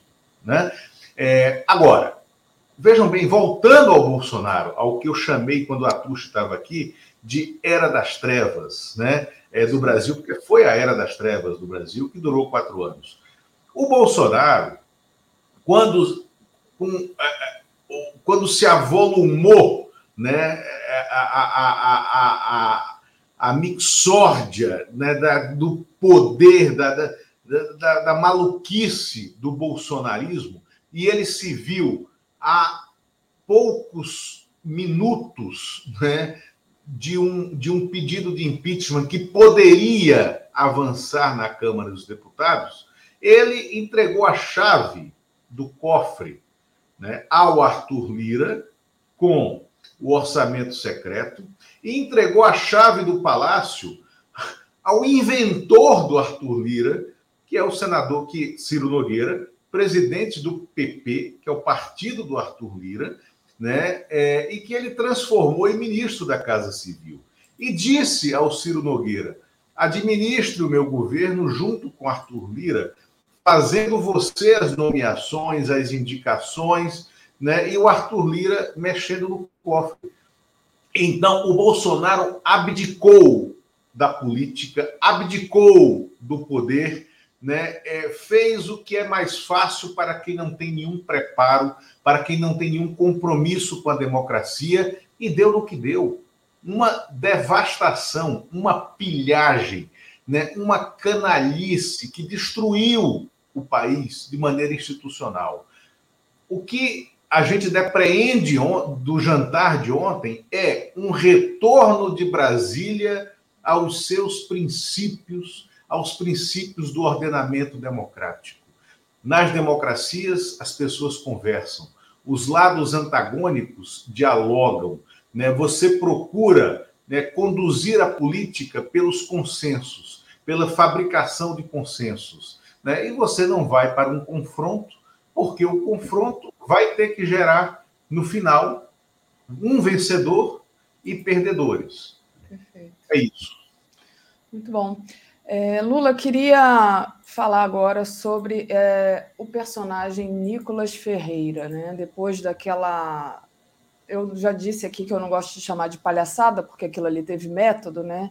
A petição para caçar o Nicolas Ferreira ronda 100 mil assinaturas, né? Esse documento que foi lançado pela Érica Hilton, do pessoal de São Paulo, e também pela teve um discurso muito bonito da Duda Salabert que a gente passou ontem aqui, né? Como é que você vê é, o andar dessa carruagem Nicolas Ferreira aí? Você acha que ele tem que realmente que ser caçado?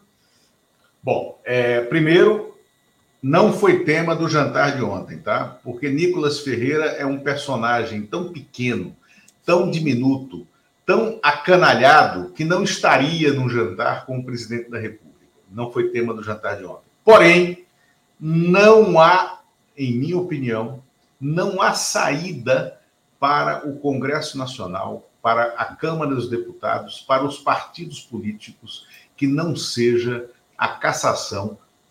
E, e a cassação num processo político iniciado e executado pelo Conselho de Ética da Câmara dos Deputados, sem interferência do Poder Judiciário. A gente não pode insistir no processo de judicialização da política. Eu acho a PGR ter se manifestado, né, a própria PGR ter se manifestado, o Ministério Público ter se manifestado pedindo a apuração é correto, porque é uma prerrogativa deles. Agora, eu não acho que o Congresso tenha que esperar uma manifestação do Supremo para dar início a esse processo no Conselho de Ética. E eu não vejo como a Câmara dos Deputados tomar outra decisão que não seja a cassação. Né? É, não pode haver perdão a essa, a esse, essa desordem política, né? a, essa, a essa calhordice que foi né, a manifestação do Nico Ferreira no púlpito da Câmara dos Deputados. É um absurdo o que nós, nós vimos acontecer mais uma vez. E a Câmara falhou em diversos momentos com o Bolsonaro, com o Eduardo Bolsonaro, sendo muito fraca. Né, quando eles atingiram o coração da democracia, cometendo atos como esse que o Nicolas Ferreira cometeu e não foram caçados. Né? Quando o Bolsonaro atacou a Maria do Rosário, né? isso em 2004, há quase 20 anos. Né? Depois, uma repórter da TV Câmara, né? antes já tinha feito ataques semelhantes ao José Genuíno, em 93, há 30 anos, há 30 anos. Né? É, então, é, não pode, a gente não pode permitir né, que isso se crie, né, que, essas, é, é que essas serpentes se criem dentro do parlamento. Então, não há caminho que não seja a cassação. Perfeito, Lula. Lula, um outro assunto. Não está escutando? Não, não, agora sim, agora sim. Ah, sim. Um outro assunto que eu gostaria de trazer para você discutir é justamente a questão das joias, né? A gente, cada dia acontece aí uma atualização desse escândalo. Como é que você é, analisa e aonde isso pode dar? Olha, esse escândalo das joias, ele está pronto e acabado para destruir né, a carreira política do Bolsonaro já será destruída pela condenação e é, é, é inevitável inelegibilidade dele né, nos processos do Tribunal Superior Eleitoral. Porém, você poderia deixar o Bolsonaro inelegível e solto, porque os processos criminais não só demoram muito mais no Supremo Tribunal Federal e na primeira instância da Justiça, para onde muitos processos cairão, né, porque ele não é mais presidente, ele não tem mais foro, né? Mas agora você tem uma condenação pecuniária no aspecto da receita e uma condenação absolutamente moral, né? Porque se mostrou a imoralidade, né, deste personagem que, que é, se revelou, além de ter sido um presidente antidemocrático, um presidente que acanalhou os métodos da República, né, era um ladrão. É isso que nós estamos vendo aqui. Ele pactuou a negociação de um bem público né, com uma, uma, uma, uma ditadura autocrática árabe e recebeu presentes que, somados às duas caixas de joias, as joias masculinas com as joias femininas, você tem ali, numa avaliação é, é, é, é completamente é, feita nas coxas, num papel de padaria, de 30 milhões de reais, né, por entrega direta de patrimônio público. Né? É, e o Bolsonaro cometeu, é, assim, isso todo mundo está falando aqui, nós falamos aqui sexta-feira passada, né? É, foi peculato. Tá? O, o, primeiro crime que tem ali é peculato. Porque na defesa dele, na primeira manifestação dele, ele disse: Eu não pedi nada. Né? Mas o crime de peculato não é só para quem pede, não é uma imputação para quem pede, para o funcionário público que pede vantagem em razão do seu cargo.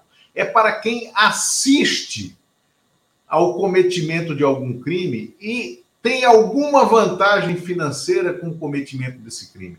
E foi o que aconteceu, né, Daphne? Então, é, e esse crime é de fácil compreensão. As imagens que já vazaram desse processo são inacreditáveis. Né? É, os diálogos, a gente vê um ex, um almirante da Marinha Brasileira, que é o Bento Albuquerque, se reduzindo, né? reduzindo o seu posto a sua patente militar naqueles diálogos que foram gravados no aeroporto, né? De ele tentando é, ser esteira do cometimento de um crime. Depois, aquele sargento que foi buscar, há dois dias da saída do Bolsonaro da presidência, foi buscar as joias. Né? Aquilo é um, um, é, um, é, um, é, um, é um taifeiro da desordem. É um taifeiro entendeu? Da, do roubo, da pilhagem. Né? Então, a sociedade já compreendeu que esse crime das joias dá a Bolsonaro a dimensão que ele sempre teve, né? a dimensão de um corrupto. Eu tenho mais uma coisinha para falar antes da gente se despedir.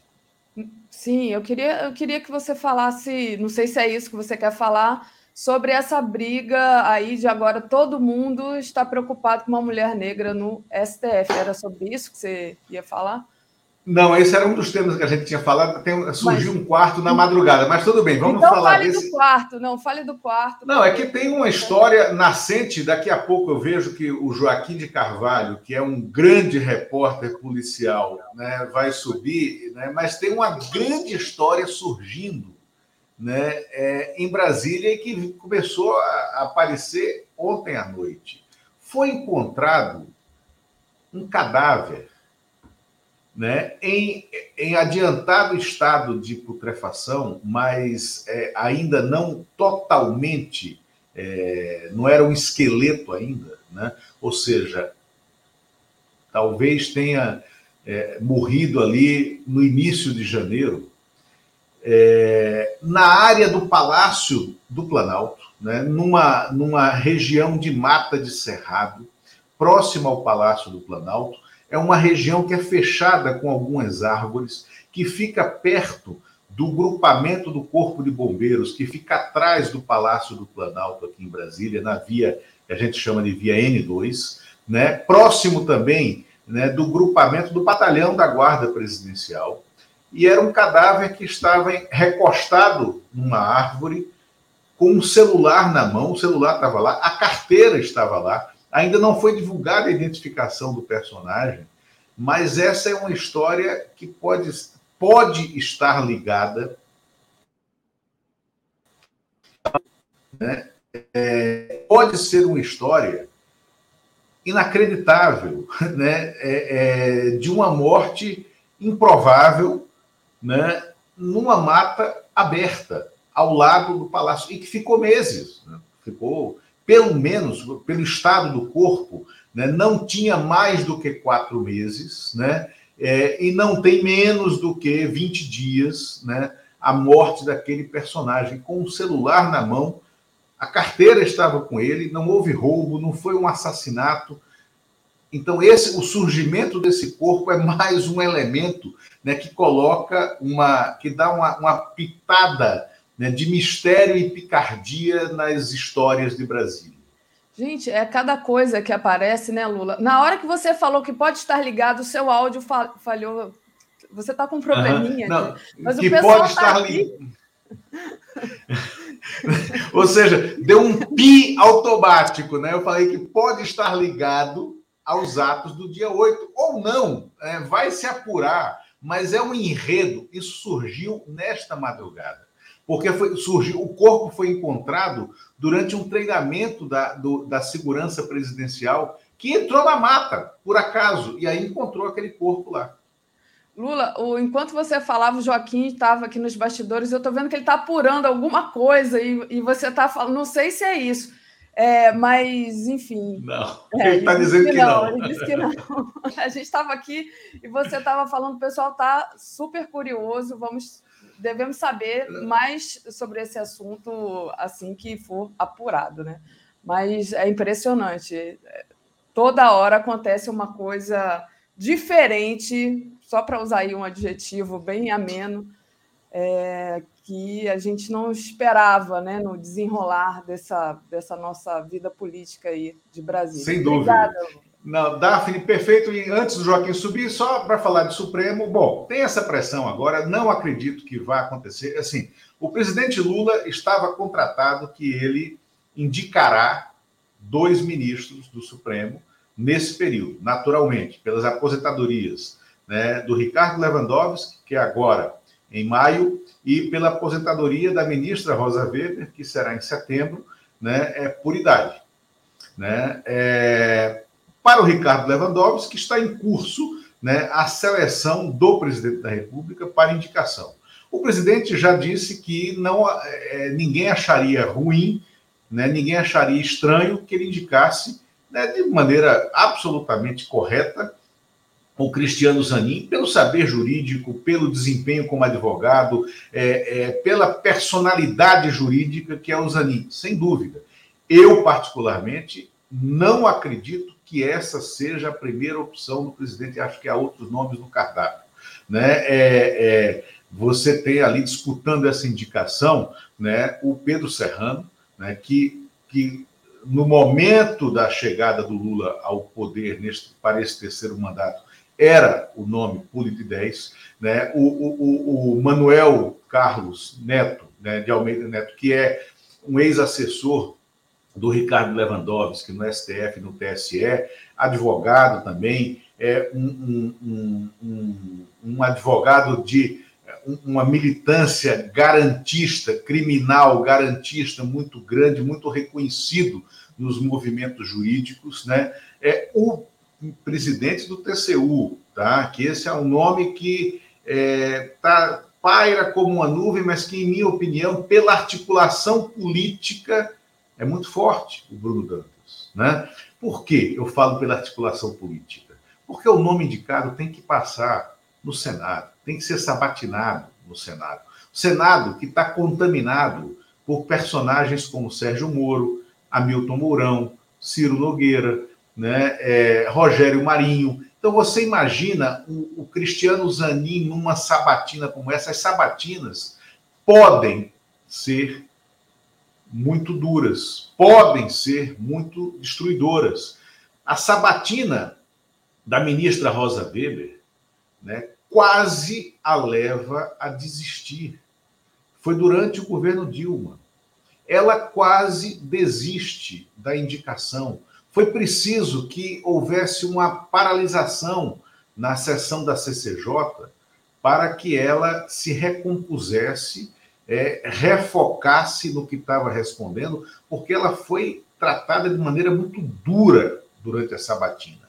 E houve um episódio de um diálogo dela com o então presidente da CCJ, que era o senador à época, Eunício Oliveira, em que ela quase desiste de ser é, indicada para o Supremo Tribunal Federal. Assim como a sabatina do ministro Edson Fachin foi muito dura também, expôs extremamente a família do ministro Fachin, expôs a atuação do ministro Fachin é, é, é em defesa da reforma agrária, em defesa do MST, expôs a vida jurídica é, é, do Edson Fachin com toques pessoais e de posicionamentos políticos que também quase o fazem desistir. Então, é, esse processo pode ele tritura reputações, né? É, e ele é muito duro. Agora, o governo tem maioria no Senado, então é, isso é, é uma questão duas vagas. Né?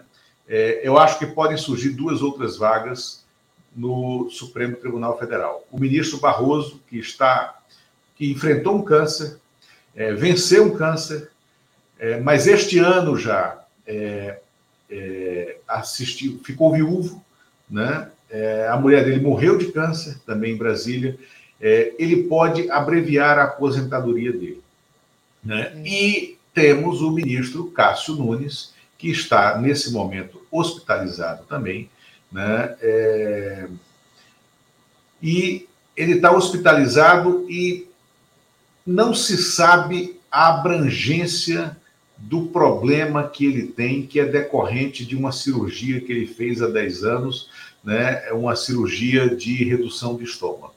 Né? É, então, é, os os desconhecidos, os movimentos desconhecidos do destino, né, podem fazer com que o presidente Lula tenha pelo menos mais uma vaga né, para indicação no Supremo Tribunal Federal. E ontem a gente teve a notícia do próprio Barroso também, que havia sido internado. Né? A Tereza, a Tereza Cristina disse assim: Cristiano Zaninha é a pessoa mais indicada para resistir a uma sabatina e a Ana Lúcia Mello, Boze trouxe em avião da FAB fuzil que ganhou do príncipe árabe. Isso aqui é a Isso. nossa Ana Lúcia. Obrigada, Lula. Queria te agradecer demais por continuar aqui. Com De nada, obrigado. Até logo. Um abraço no Joaquim. Valeu. Trazendo aqui o Joaquim. Bom dia, Joaquim, tudo bem? Bom dia, bom dia, Daphne. Eu estava procurando uma outra história, não é relacionada hoje, porque eu estava era um retorno que eu estava aguardando, mas está tudo bem podemos continuar Maravilha. aqui. Já apurei bastante sobre os fatos sobre os quais vamos falar hoje. Ótimo. Então, vamos é, começar né, com justamente essa investigação é, do aberta pelo Omar Aziz, né, uma figura que ficou muito conhecida é, quando teve a CPI da Covid. Né? Então, a investigação aberta por Omar Aziz sobre propina de Bolsonaro pode levar à anulação da venda da refinaria Landulfo Alves. Hoje a gente tem o David aqui mais tarde, também vou trazer esse assunto, mas queria uma avaliação sua, Joaquim. Bom, a, a primeira é que o Omar Aziz, a gente saber, ele assumiu há pouco tempo que é a Comissão de Transparência, Governança, Fiscalização e Controle. Portanto, é da alçada dele no Senado Federal fazer esta fiscalização. E essa investigação aberta por ele pode é, descobrir ou encontrar aquela resposta que todos nós estamos buscando. Foi propina ou não foi propina? Tudo indica que sim. E o que, que vai. Porque o Bolsonaro tentou esconder e o valor do presente é um absurdo. E o Bolsonaro se apropriou daquilo que foi entregue a ele pela Arábia Saudita. Bom, esse é o primeiro ponto. E o que ele começa é pela avaliação da venda da refinaria Landulfo Alves. Porque a refinaria foi vendida por 1 bilhão e 800 milhões de dólares e havia avaliação que dava conta de que o valor da refinaria é o dobro, seria o dobro, foi vendido pela metade do preço. E é uma refinaria que é a primeira do Brasil, é bom a gente saber disso, sempre lembrar. A Landulfo Alves, na Bahia, foi, foi, foi, foi criada em 1950, antes da criação da Petrobras, porque tinham encontrado petróleo lá em terra. O Brasil não tem muito petróleo em terra, o Brasil tem no mar. Por isso que o Brasil é um, é um gigante na produção de petróleo é, no mar, águas profundas. Mas naquela época encontraram porque estava começando a indústria do petróleo forte, tá? E o Brasil não podia ficar na dependência de empresas, é, de, de empresas multinacionais, estrangeiras, é uma questão de soberania. E aí teve a Landulfo Alves, teve encontrar o petróleo na Bahia, fizeram uma refinaria. É a, é a primeira refinaria e hoje ela processa o, o petróleo que vem é, do, de alto mar, de qualquer lugar, mesmo em terra, porque ainda tem um pouco. Tem outro lugar em terra também, que é na Amazônia, que é Uru, Uru, Urutu, né? É, Urutu Urucu, eu estive lá, inclusive, quando eu fiz um documentário sobre a Petrobras. Lá também é em terra.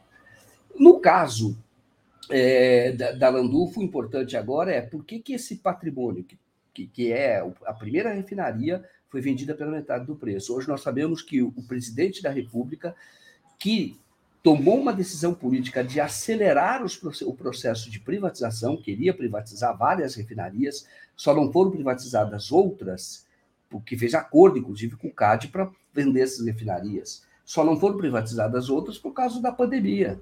Então, que paralisou é, negócios no mundo e por isso é que não foi vendido, mas se desfez de um patrimônio nacional. Então, é importantíssima essa investigação do Omar Aziz, o Omar Aziz que fez um excelente trabalho na, na, na CPI da Covid, nós sabemos disso, teve lá, a gente fala que foi um excelente trabalho, mas teve algumas falhas, mas acabou é, fazendo prevalecer a vontade dos parlamentares. Então, que essa investigação avance, acho muito importante. Gostei muito da declaração que ele deu, justificando porque abriu esta investigação. Ele diz: olha, qualquer violação dos interesses da União, relação com a tentativa de descaminhos de joias ou qualquer ato que tenha gerado vantagem, é, vantagens em torno dessa, dessa venda, será levado à justiça para a punição dos envolvidos. Então, o parlamento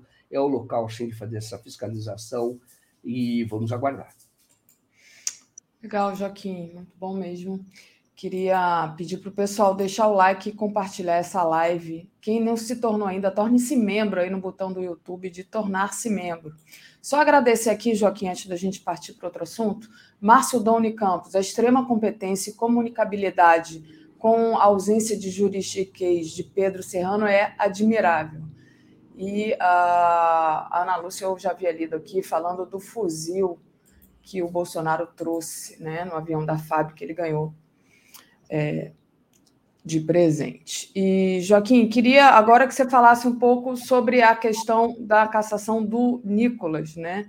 Você enviou aqui para mim o, justamente é, o que disse ontem na entrevista para você o José Genuíno. O José Genuíno acha que o Nicolas feriu o decoro parlamentar e deve ser cassado. Na sua opinião, como é que você vê essa, esse, essa questão aí do Nicolas, esse desrespeito, né, no mínimo? Eu vou falar aqui, tem é, game lembrando que é Urucum e lá a refinaria, e é verdade. Essa refinaria ela fica no meio da floresta, você vai de avião, não tem avião toda hora. Quando você vai, você fica lá 15 dias e depois volta. Vai um avião, volta com uma leva, depois vai outro. Os petroleiros ficam lá durante 15 dias. É um petróleo de altíssima qualidade, ele é muito fino. E até se brincava lá que você podia usar aquele petróleo para diretamente no carro, não precisava nem fazer o derivado, porque de tão fino que ele é. E de fato é, só fazendo essa observação, é Urucu a, a, a refinaria que fica no meio da floresta. E tem toda uma preservação, fica do lado. É uma coisa curiosa que você está na área da refinaria, quando você entra na floresta, fica imediatamente depois.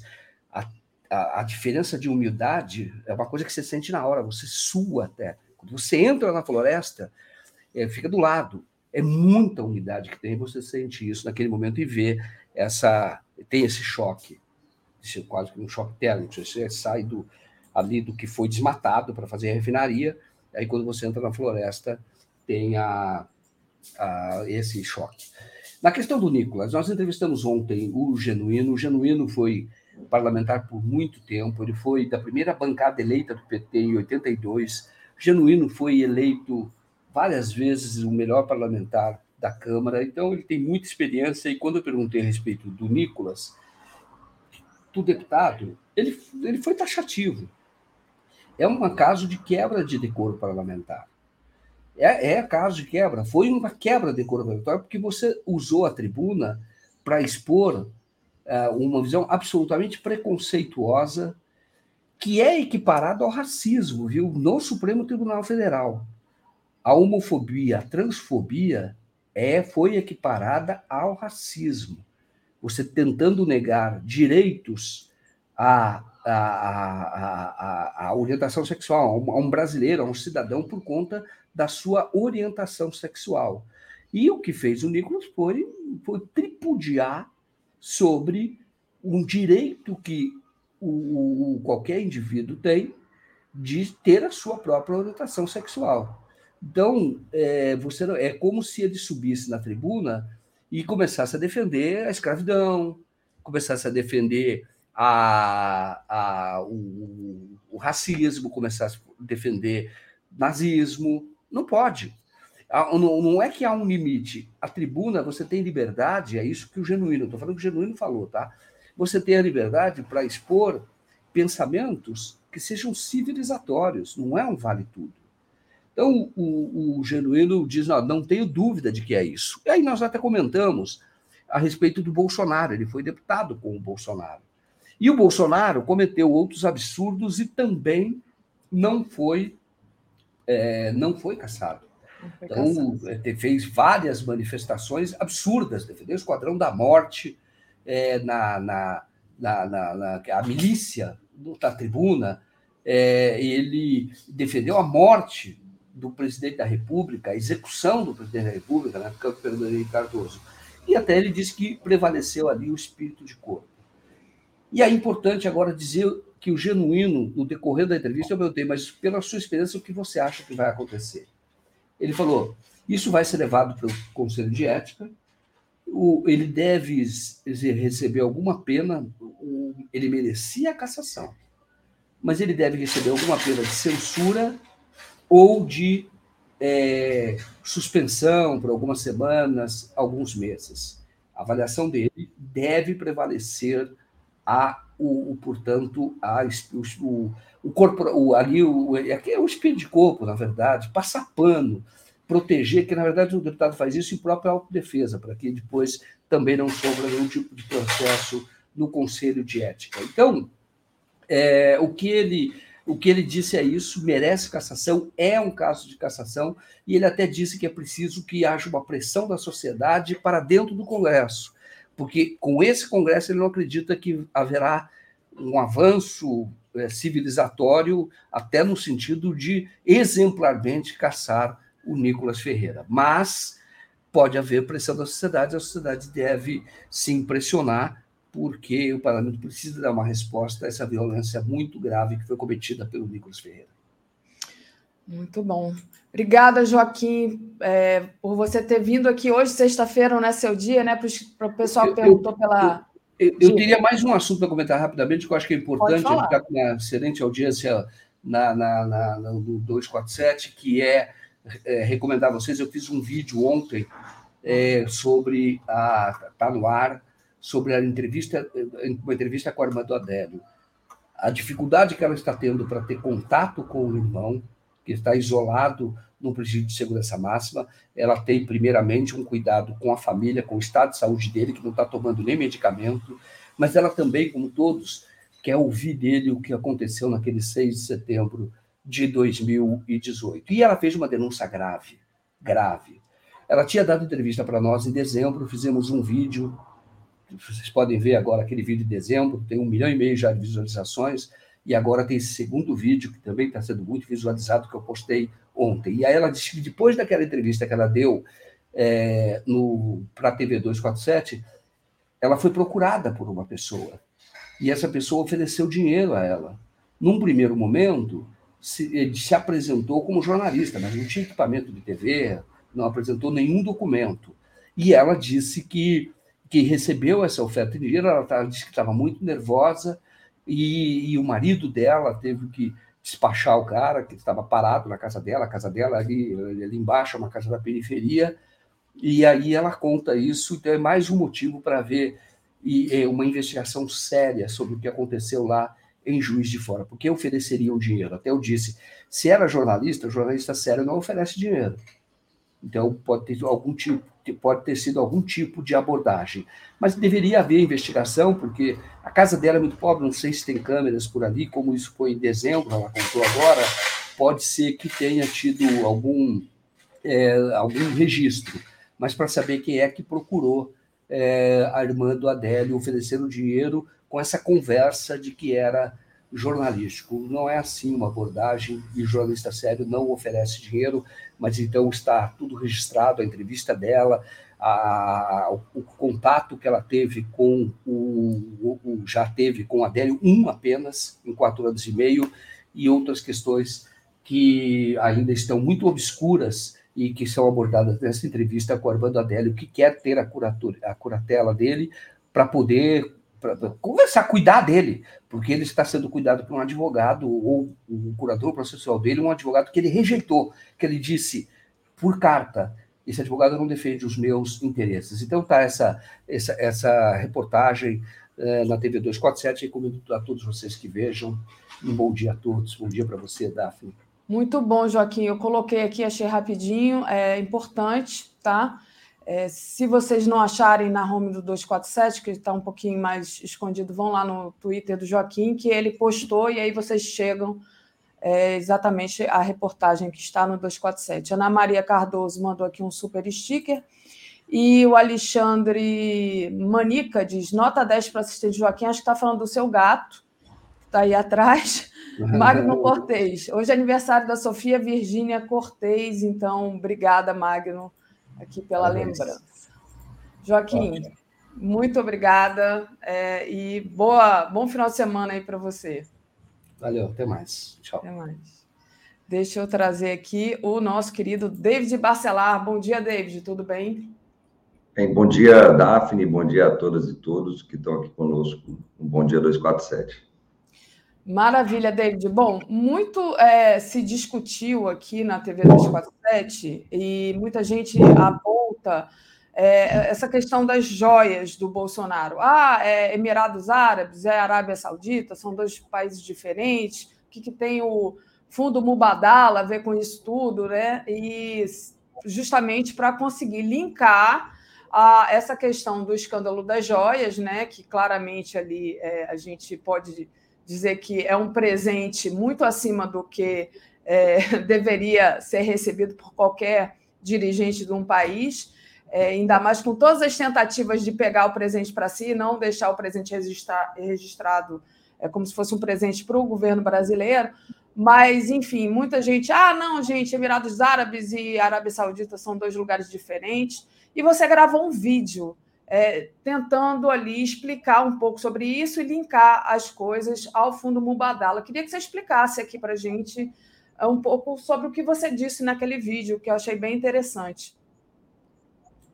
Bem, Daphne, é bom destacar que, inclusive, a FUP, ela entrou com uma representação no Ministério Público Federal requerendo investigações sobre esse fato, porque há fortes indícios, sim, de que há uma relação entre as joias, e nada mais, nada menos, que custam 16 milhões e meio de reais, que seriam entregues a Michele Bolsonaro, ex-primeira-dama é, do Brasil, com a venda da refinaria do Falves, que foi privatizada ali também em 2021. Estão falando do mesmo período, viu? Quase um mesmo mês, que foi entregue definitivamente para a Selen, que é uma empresa que foi criada pelo fundo lá de Abu Dhabi, dos Emirados Árabes, chamado Mubadala. E aí as pessoas, de fato, criam essa celeuma, né? O que é que tem a ver, então, é, com as joias que foram entregues?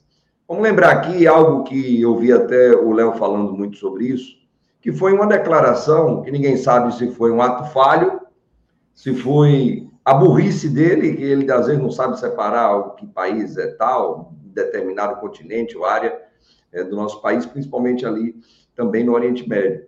Então, o ex-presidente Fujão da República, ele disse que, ó, eu estava no Brasil quando aquele presente foi acertado ou ofertado lá nos Emirados Árabes. Então, quando ele dá essa declaração e quando o presente de 16,5 milhões chega ao Brasil através de um assessor do ministro de Minas e Energia, à época, o Bento Albuquerque, acende-se então a luz amarela do sinal, né? Atenção, tem alguma coisa estranha aí. Por quê? E aí vem a questão dos dois países que são diferentes, sim, mas que têm relações comerciais bilionárias. Nós estamos falando aqui Daphne, principalmente dois grupos que existem ali. Primeiro, os chamados AIED, que estão atrelados aos Emirados Árabes, e o Saúde, que estão ligados à Arábia Saudita. Esses grupos, eles têm relações comerciais, como eu disse, bilionárias, inclusive através do fundo Mubadala, que tem capitais, investimentos de outros países, mas também, olha só, dos Emirados Árabes, aqui especificamente de Abu Dhabi, e também da Arábia Saudita. Nós estamos falando também de uma relação existente entre a Saudi Aramco, a maior empresa petrolífera do mundo, para quem não sabe, por sinal, uma empresa estatal da onde? Da Arábia Saudita, que na maior abertura, no maior IPO do mundo, ela abriu capitais recentemente, quem compra ações da Saudi Aramco? O fundo Mubadala, lá dos Emirados Árabes. Então, há relações políticas, comerciais intensas e bastante intrínsecas entre esses dois países. Então, quando houve esse escândalo, que precisa ser investigado, como dissemos, por, por outros fatores, mas também precisa ser investigado por esse fator, porque pode haver, sim, uma relação entre as joias como uma propina paga por um governo, e lembrando que esses países que são grandes produtores de petróleo, que têm empresas como essa, sim, tem vários escândalos aí de sheiks que compram chefes de Estado, ministros de Estado, para terem acesso a outras áreas de exploração de petróleo ou na área de mineração. Isso acontece no mundo inteiro. Então, pode haver uma relação. Nós estamos em plena concordância com o ministro Flávio Dino, que isso precisa ser investigado e acreditamos, Daphne, se identificarem essa relação entre as joias e a privatização da refinaria do Fox, nós teremos a oportunidade, sim, de ter mais um argumento para suspender a privatização da refinaria. Inclusive, você está colocando aí o senador lá do Amazonas, o Omar Aziz, ele já está pedindo justamente a anulação da venda da refinaria Landulfo Alves, mas observando, porque ele não é besta, nada, observando uma privatização que houve no estado dele, lá no Amazonas, que foi da Reman, que tem uma similaridade, processos escusos, sem debate com a sociedade, sem licitação, sem processo licitatório e sem o aval do Congresso Nacional, que é quem deveria dizer que privatiza ou não privatiza, cumprindo aí a lei criada por FHC lá atrás, que é do Plano Nacional de Desestatização. Então, temos sim fortes indícios de corrupção, fortes indícios de propina, e por isso a FUP entra com essa representação no MPF para que isso possa vir à tona para a população brasileira. Muito bom, David. Então tá aí, coloquei a matéria, né, sobre essa investigação aberta pelo Omar Aziz e é importante avançar nesse cenário, né? E é, queria que você falasse um pouco sobre o pedido de suspensão das privatizações é, pelo governo a Petrobras. É, como é que está o andamento desse, dessa situação, David? Bem, Daphne, Importante dizer também que, para que ocorresse esse pedido de suspensão das privatizações dentro do sistema Petrobras pelo governo federal, e aqui foi através do Ministério de Minas e Energia, a FUP fez algumas reuniões anteriores, lá atrás ainda, desde a época da equipe transição, a gente já tinha requerido essa suspensão das vendas de ativos, ou seja, privatizações, e depois que o governo do presidente Lula assumiu, que os ministros já estavam sentados nas suas cadeiras, nós tivemos reunião lá atrás ainda com o ministro de Minas e Energia e com o Ministério da Casa Civil, onde ali pedimos justamente isso, ó, solicita a suspensão para a Petrobras, porque a gestão ainda é a gestão bolsonarista, mesmo dentro do governo Lula, e o acionista majoritário controlador da Petrobras, via os seus órgãos, e aqui estamos falando de dois ministérios, podem fazer com que esses conselheiros de administração, diretores da Petrobras que lá ainda estão, sejam pressionados a sim tomar a decisão correta de suspensão das privatizações, das vendas de ativos, para que a nova gestão ela possa avaliar caso a caso. Inclusive, é, nesse ofício enviado pelo Ministério, foi solicitado toda a documentação para análise da nova gestão, documentação dos processos de privatizações que ocorreram. Mas é que está, Daphne, até esse exato momento, estamos no dia 10 de março, esse ofício foi enviado na semana retrasada, nós não temos nenhum pio da gestão da Petrobras. Deveria sim já ter tido uma resposta formal para o Ministério de Minas e Energia, que representa o acionista controlador, que é a União, Estado, Povo Brasileiro, e deveria ter havido também um fato relevante da Petrobras para o mercado sobre esse tema. Então, a nossa pressão hoje é para que a gestão atual ela possa, a gestão atual que ainda é ligada ao bolsonarismo, ela possa estar respondendo de forma positiva que vai suspensar, suspender todas as privatizações que estão em andamento ou que os processos ainda não foram conclusos. Nós temos, Daphne, à frente da Petrobras, o Jean Paul Prats, ex-senador da República, lá do PT do Rio Grande do Norte. Porém, contudo, entretanto, infelizmente, nós não temos ainda nenhum dos diretores da diretora que foram indicados, indicada pelo Jean Paul Prats. Não temos nenhum gerente executivo. Ainda temos o conselho de administração que foi indicado pelo Bolsonaro, por conta, como dissemos já aqui algumas vezes, da lei das estatais, por conta da reformulação que fizeram no Estatuto da Petrobras, o regimento interno da Petrobras, criando amarras para a União governar de fato a Petrobras. Então, infelizmente, leva um tempo, até o dia 27 de abril, eh, nós temos ainda essa celeuma dentro da Petrobras, temos dia 27 a Assembleia Geral dos Acionistas, que muda todo o Conselho de Administração, que nós já temos aqui as críticas colocadas, mas que sinalizam uma mudança a partir de então, quando o governo Lula, de fato, assumirá a gestão é, da Petrobras. Mas essa resposta precisa ser dada e nós estamos cobrando desde quando o ofício chegou à Petrobras para que seja atendida a solicitação do acionista maior da empresa, que é o governo federal brasileiro.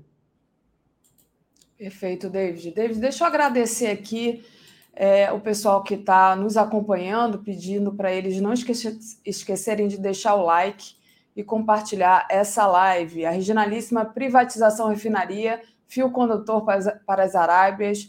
Ela disse também, é o porteiro do condomínio da, é da Barra da Tijuca, né? Chave para mandante da morte da Marielle. Não é condomínio da Tijuca, não é Barra da Tijuca, tá, Regina? É diferente. A Nédia Albuquerque diz: Bolsonaro, sem essa intenção, escancarou as sujeiras que sempre estiveram debaixo das fardas. Valeu, Omar Aziz. O Jorge Nascimento, bom dia, David Daphne. Os petroleiros e petroleiras sempre lutaram contra a corrupção na Petrobras desde a ditadura civil-militar durante as gestões de Wake e Renault. E Jorge Júnior, no BB, os presentes a funcionários estão limitados a 100 reais e a Regionalíssima que agradece ao, ao Joaquim, Ana Maria Cardoso nos mandou aqui um super sticker. É, David, queria é, que você falasse agora um pouco sobre uma parceria é, anunciada pelo Jean Paul Prats com a Shell, né, em alguns projetos.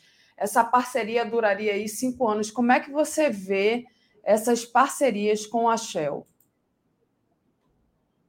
Bem, Daphne, essa é uma notícia que gerou uma série de curiosidades, né? Vou mandar um abraço aqui para o companheiro Léo Atucci, que fez é, os seus comentários a respeito desse tema ainda agora, no Bom Dia é 247.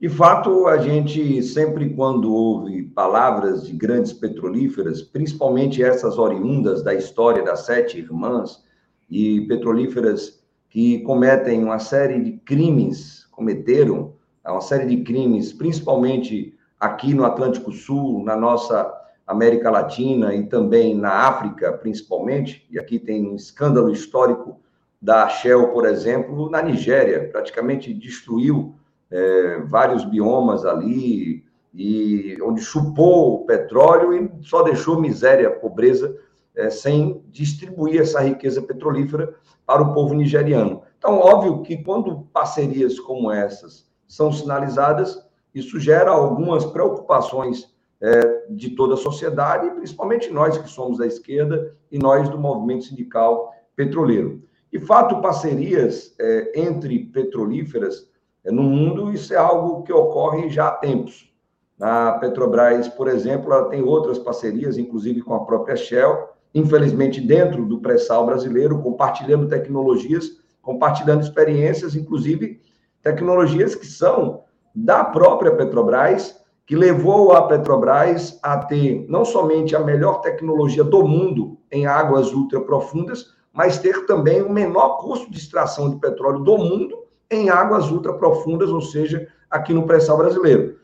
Claro que isso traz preocupações, isso, por exemplo, jamais ocorreria, minha companheira Daphne, em petrolíferas chinesas, por exemplo, que, em hipótese alguma, iriam compartilhar suas tecnologias, suas experiências com concorrentes. Então, temos essa preocupação, porque se trata de uma concorrente, uma concorrente agressiva, que veio atingir é, áreas muito sensíveis e importantes do pré-sal brasileiro via os leilões que ocorreram no governo Temer e Bolsonaro. Estão falando de sete leilões que entregaram metade de tudo aquilo que foi leiloado. Estão falando de quase 50 bilhões de barris de petróleo leiloados para petrolíferas internacionais e, infelizmente, dentre elas, nós temos também a Shell. Agora, essa parceria, pelo que nós vimos, inclusive de noticiários feitos pela própria Petrobras, agora com uma gestão em transição, sinaliza algo que pode ser utilizado como positivo. Então, por exemplo, a Shell tem uma série de investimentos feitos na área de transição energética, ou seja, em energia renovável. O presidente Jean Paul Prats tem sinalizado a necessidade de, no Brasil, diferente do que eles fizeram em outros países e do que estão fazendo aqui, por sinal, de nós termos uma transição energética justa, ou seja, que envolva não somente esses players do mercado, como as empresas que hoje fazem esses investimentos, mas também as comunidades atingidas, a sociedade brasileira como um todo, via grandes audiências públicas e debates, e principalmente os trabalhadores e trabalhadoras que precisam contribuir com esse processo de transição, até porque nós também estamos falando de postos de trabalho. Então, como ela tem uma tecnologia, sim, avançada em eólica offshore, principalmente, e como outras parcerias já foram sinalizadas, por exemplo, a Equinor, uma petrolífera estatal norueguesa, que tem também grandes investimentos em eólica offshore, em energia solar, e parece que querem fazer algo junto aqui no Brasil. Trazer essa experiência de um todo não é ruim. Agora, cabe, obviamente, à nova gestão da Petrobras, que assumirá a partir do dia 27 de abril, que nós, em vez de estarmos passando um conhecimento que é um valor imaterial para concorrentes de outros países, que estejamos absorvendo mais deles do que entregando o que o trabalhador, a trabalhadora da Petrobras conseguiu construir ao longo de 30, 40 anos de é, trabalho junto a essa que é a maior empresa do Brasil. Então, Daphne, estamos acompanhando com atenção esse tema. Isso foi anunciado de fato ontem, como você bem disse, lá nos Estados Unidos da América do Norte, onde ocorre uma conferência em Houston sobre energia, petróleo e gás de um modo geral. A atenção é importante e a fiscalização nossa é mais do que importante para que nós não tenhamos prejuízos, né? principalmente para a Petrobras e para o povo e o Estado brasileiro. Perfeito, David. David, eu queria te agradecer. Nós vamos acompanhar esse assunto aí é, de perto, né? Mas queria te agradecer a tua participação de hoje e desejar um ótimo final de semana para você. Obrigada. Bem, Daphne, mandar um abraço aqui para Tereza e para o Vinel, um abraço a todas e todos e um bom final de semana a cada um e cada um. Valeu. Comentário de Tereza Cruvinel. Bom dia, Tereza, tudo bem? Bom dia, Daphne. Bom dia, comunidade 247. Vamos lá, Tereza. Sextou, né? Sextou. Finalmente sextou. Bom, queria começar, se você é, não, não, quiser trazer nada antes, queria começar com a agenda política lá de Brasília, né? Jantar do Lula com o Lira, com o Rui Costa, com o Paulo Pimenta, né? O nosso, o nosso Lula Costa Pinto até é, apurou um pouco desse jantar ontem, mas o que foi discutido, que ele trouxe aqui, foi justamente essa articulação do, do Lula né, com o Lira. O que, que você traz como análise desse, desse jantar de ontem, Tereza? Pois é, não vi a apuração do Lula, Costa Pinto, é, eu, eu não apurei nada, até porque fora de Brasília e tudo mais. Muito cedo, né? Aliás, o, o, o Lula Costa Pinto é fuçador, já conseguiu apurar, porque esse jantar deve ter terminado tarde. Foi na casa do Paulo Pimenta, lá no Lago Norte. Ele deve ter terminado tarde, né? Estavam os quatro, né, como ele já deve ter contado, Paulo Pimenta, anfitrião, o Rui Costa, chefe da Casa Civil, o presidente Lula e o presidente da Câmara, Arthur Lira. Isso aí vem depois daquela declaração do Lira de que o governo não tem base na Câmara. Né? Aí o Jacques Wagner falou: não, o governo tem base no Congresso. É no, no Senado. No Senado a situação é melhor. Na Câmara é pior. É, é mais difícil. É claro que o Lira está, é, digamos, vendendo dificuldade para colher facilidade, uma expressão que os políticos gostam de usar, é, mas é, é, assim, é, é verdade que o, o governo tem mais dificuldades na Câmara. Ontem, por exemplo, ó, montaram a CCJ. Será presidida pelo PT, pelo Rui Falcão, mas é, a composição da CCJ, embora o PT tenha o controle, tenha a presidência, é, o, a maioria não está muito bem assegurada, né? E isso cria dificuldades é, você vai votar ali, qualquer projeto legislativo tem que passar na CCJ, tem que ser aprovado ali antes de ir no plenário. Né? Ali está tá rolando também uma outra disputa forte, e tudo isso é arbitrado, tem influência forte do Lira né, na composição das comissões. É, tem a, a segunda comissão mais importante, é a Comissão de Fiscalização e Controle. Né? A, essa comissão que tem, por excelência, assim, por, por tarefa fundamental fiscalizar os atos do governo. Ela pode convidar ou convocar qualquer ministro, né? É, para ir prestar esclarecimentos. Aí cria barulho, desgaste, confusão. E essa comissão vai ficar para o maior partido, que é o PL. Né? É, o, o, Lira já contribuiu ali fazendo um acordo, promovendo um acordo para que o PT ficasse com a CCJ. A fiscalização e o controle fica para o PL, que até teria direito à CCJ por ser maior. Tudo bem, o PT concordou, mas só que eh, os bolsonaristas, o PL, é, quer indicar ninguém menos que a Bia Kicis, né, aquela bolsonarista é, tão ativa, tão militante e tão estridente, tão leal ao Bolsonaro, né, para ser presidente. O PT fala: não, a gente cede, mas a gente, a gente concorda, mas não a Bia Kicis. E o PL diz: tem que ser a Bia Kicis.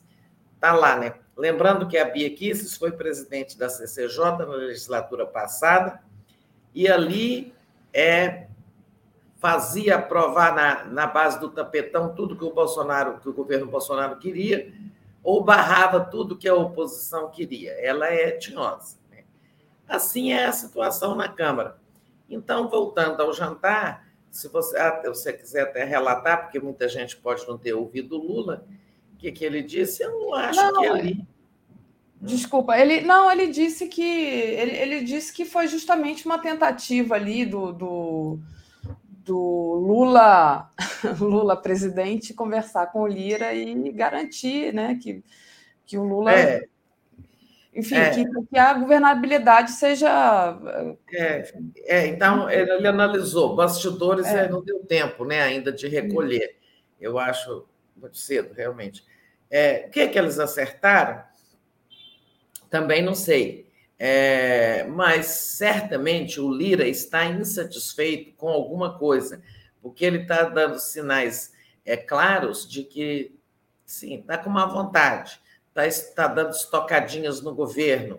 Ele que se aproximou do Lula, o Lula se aproximou dele, tiveram uma parceria boa na aprovação da PEC da transição, né, lá em dezembro. É, até aqui vinha assim Aí o PT, em retribuição, apoiou a reeleição dele, agora em fevereiro, mas parece que a relação está assim, mal azeitada. É esse mesmo o objetivo da conversa. Olha, vamos acertar os ponteiros. Essa é uma aliança pragmática, não é uma aliança de afinidades ideológicas ou programáticas, é uma aliança de afinidade. Lira queria ser reeleito presidente da Câmara, foi o Lula precisa dele para garantir a governabilidade, estão conversando. O Lira vai querer vantagens no governo, participação, sei lá, indicar segundo escalão. Ele não indicou nenhum ministro, é verdade, né? mas tem interesse ali em manter influência na Codevasf, no Denox, talvez na Sudene, não sei em quais órgãos. Ah, certamente tem ali é, muito a ver com a montagem do segundo escalão, né, os cargos de segundo escalão que o governo ainda não preencheu exatamente porque vai precisar deles para negociar né, com os partidos mais de centro e de direita é, para em busca desses votos. Como eu já disse, o caso das joias ajuda também, favorece o governo, no sentido de que muita gente está abandonando o Bolsonaro e pode vir a compor a base. Né? É, de qualquer forma, foi uma iniciativa importante. O Lula, o Lula presidente, estava precisando realmente de fazer esse movimento, de sentar para conversar com o Lira, porque não adianta, sabe, o Zé Guimarães, que é o líder do governo na Câmara, né, ir conversar. É, a pessoa, eles querem conversar com o número um, querem conversar com o presidente da República. Né? É, nessa hora tem que ser olho no olho. Né? Eu espero que eles tenham acertado, tenham se entendido. Não vai ser uma relação fácil. Ah, teve um jantar e acertaram os ponteiros e ficou tudo bem pelo resto dos quatro anos. Não. Daqui a pouco vai ter outro momento em que o Lira vai se espinhar e vai cobrar, pedir alguma coisa. É, o, o governo acertou em deixar, em contribuir para a reeleição dele, porque se tivesse lançado um candidato do PT ou de qualquer partido aliado, ia ser derrotado e agora teria o Lira como adversário. Agora não tem como um aliado do peito, mas tem como um aliado que vai e volta e tal, mas dá para ir conversando, dá para ir levando, porque ao longo de quatro anos, né, o Lula o tempo todo vai precisar do Congresso. Nosso regime político, nosso sistema político pressupõe, é, garante um poder muito grande ao Congresso e a necessidade de aprovação parlamentar de muitas medidas de governo. Né? Então é isso. Depois a gente vai descobrir mais sobre o que eles acertaram. Perfeito, Tereza.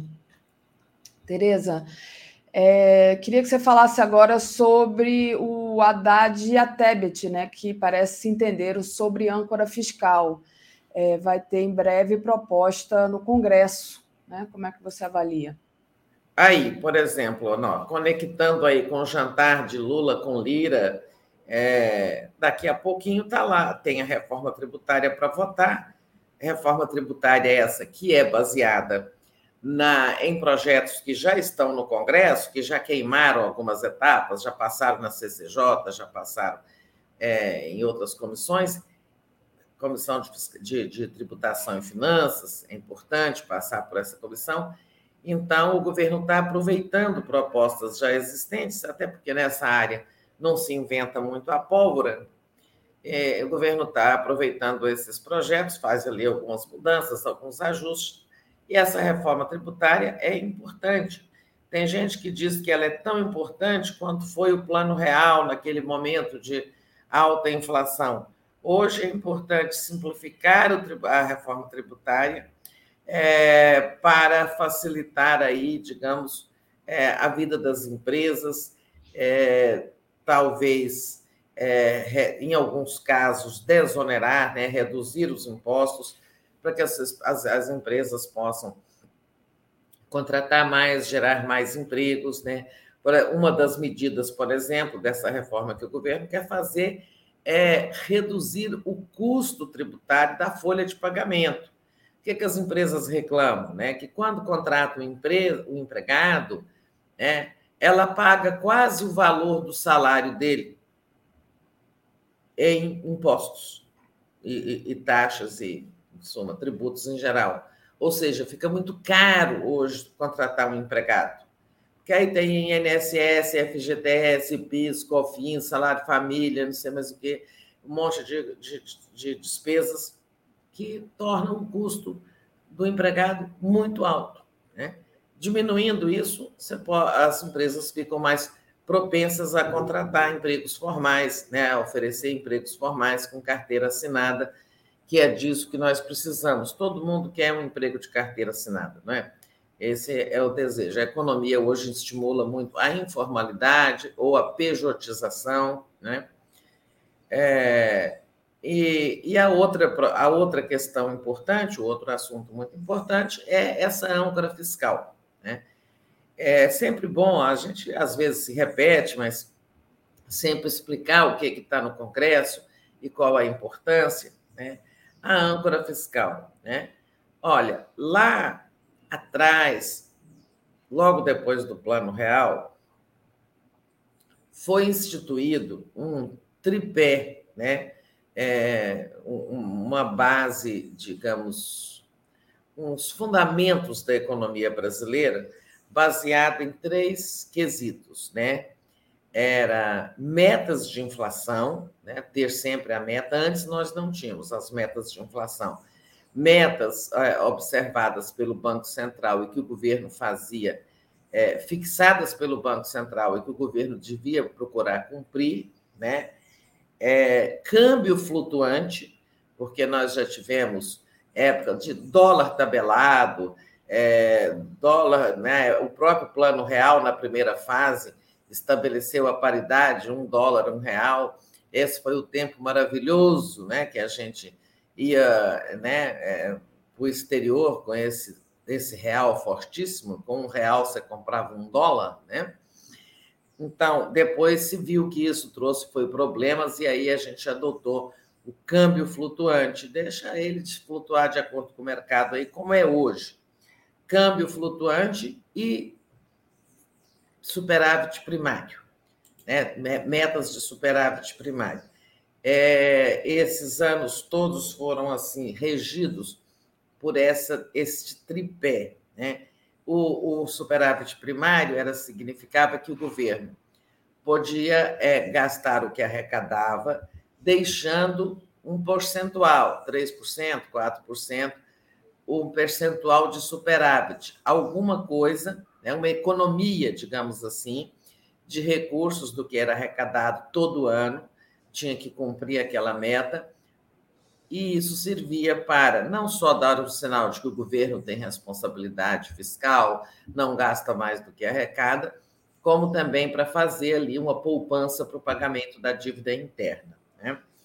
Esse sistema de tripé é, veio andando, o Lula, por exemplo, cumpriu muito bem é, essas premissas, né? inclusive fez superávites primários elevados no primeiro governo é, Lula, é, mais elevados do que até do governo anterior, é, quando Palocci era ministro. também as metas e o câmbio flutuante. No governo da Dilma, teve problemas de cumprir o superávit, porque a gente começou a ter o Congresso bombardeando o governo dela, aprovando as chamadas pautas bombas, ou seja, gastos que não permitiam é, cumprir o superávit. Né? E é, o governo começou a ter déficit, né? em vez de superávit. Aí veio o governo Temer, falou: nós vamos corrigir o déficit deixado pela Dilma, aprovando o mudando a regra de superávit. Em vez de superávit, nós vamos ter teto de gastos. Né? Aí foi a PEC 95 que estabeleceu. Então, em vez de o governo ter um superávit, ser obrigado a ter um superávit, se estabeleceu que o governo não podia gastar mais do que o que gastou no ano anterior, corrigido pela inflação. É essa irracionalidade, sabe? Essa estupidez, porque isso realmente é, engessa o governo, não tem previsão, não pode investir, não pode fazer uma obra nova, não pode é, é, enfrentar uma adversidade, uma pandemia, um desastre natural, coisa assim. É um absurdo. Aí toda hora que precisa de gastar é, por uma imposição emergencial e tal, tem que aprovar uma emenda e, além de tudo, botaram isso na Constituição, né? porque podia ter sido por um projeto de lei, mas o Temer botou na Constituição e aquele Congresso aprovou. E, e aí, agora, toda hora que precisa de furar o teto por uma situação de emergência, de, né, de, de força maior, tem que aprovar PEC, toda hora a PEC fora teto, PEC fora teto. Toda hora tem isso, né? O governo Bolsonaro furou muitas vezes e agora, antes de tomar posse, o Lula aprovou a PEC da transição, exatamente é, contornando essa dificuldade do teto. O teto é uma medida muito ruim por todos, em todos os sentidos, inclusive é, porque ela não ela não é eficaz no sentido de, de, de, controlar contas, porque toda hora se fura em nome de uma emergência, que às vezes é real, às vezes não é e tal. O superávit, o governo faz o superávit e, se ele precisar, né, houve uma pandemia, ele gasta o dinheiro que está reservado no superávit. Né? Bom, por isso o Lula falou tanto na campanha: eu vou acabar com esse teto de gastos, vai revogar essa PEC, essa emenda constitucional, é, mas tem que pôr alguma coisa no lugar. Não na Constituição mais, porque lá atrás, na PEC da transição, já ficou estabelecido que a nova regra fiscal, que o governo teria até agosto para mandar, mas o Haddad vai se antecipar a nova regra fiscal viria por projeto de lei simples, né? Então, isso já está garantido. O governo não vai precisar de 308 votos na Câmara para aprovar uma PEC, no caso da nova âncora fiscal. Qual vai ser a nova âncora que o Haddad vai propor? Isso a gente ainda não sabe. Né? Mas o certo é que esse foi o principal assunto de ontem da reunião do Lula com alguns ministros e alguns líderes aliados, né, de manhã. Depois teve um almoço da Tebet com o, com o Haddad, porque tinha, havia rumores de que os dois tinham diferenças sobre né, os ministérios econômicos, planejamento e economia, embora a prerrogativa seja mais da Fazenda, mas o, o planejamento que cuida do orçamento tem que estar de acordo, senão isso não, não prospera. Mas parece que os dois estão bem afinados.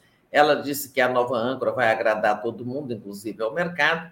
Como é que é a nova âncora? Eu não sei, mas eu suspeito, né? Eu e muita gente tem razão, muita gente tem razão para é, acreditar que será uma volta a, ao sistema de superávit primário é, e, e, talvez acrescentando algum elemento novo, tipo baseado no, no crescimento do ano anterior, né? É, eu acho que veio uma combinação das duas coisas. Isso nós ainda vamos saber. O Haddad guardando é, segredo lá do assunto, porque ainda existem ajustes né, a serem feitos. Isso vai ser apresentado ao Lula e o Lula é, vai bater o martelo, dizer que sim, ou se ele discordar, pedir ajustes, e aí vai para o Congresso. Então, mas esse é o assunto mais importante da temporada política, juntamente com a é, reforma tributária. Perfeito, Tereza. Muito bom. Tereza, queria agradecer aqui a, aos superchats, né? E agradecer especialmente ao Daniel Miage, nosso querido que está sempre aqui conosco. E ele diz assim: quando terá uma votação para saber a base real do Lula? A Anne Walsh é, diz assim: que faz Arthur Lira por Maceió, que está afundando com a mineração de sal. 50 mil casas já foram desapropriadas e a mineradora patrocina o BBB. Está falando da Braskem, né, que realmente arrasou com Maceió.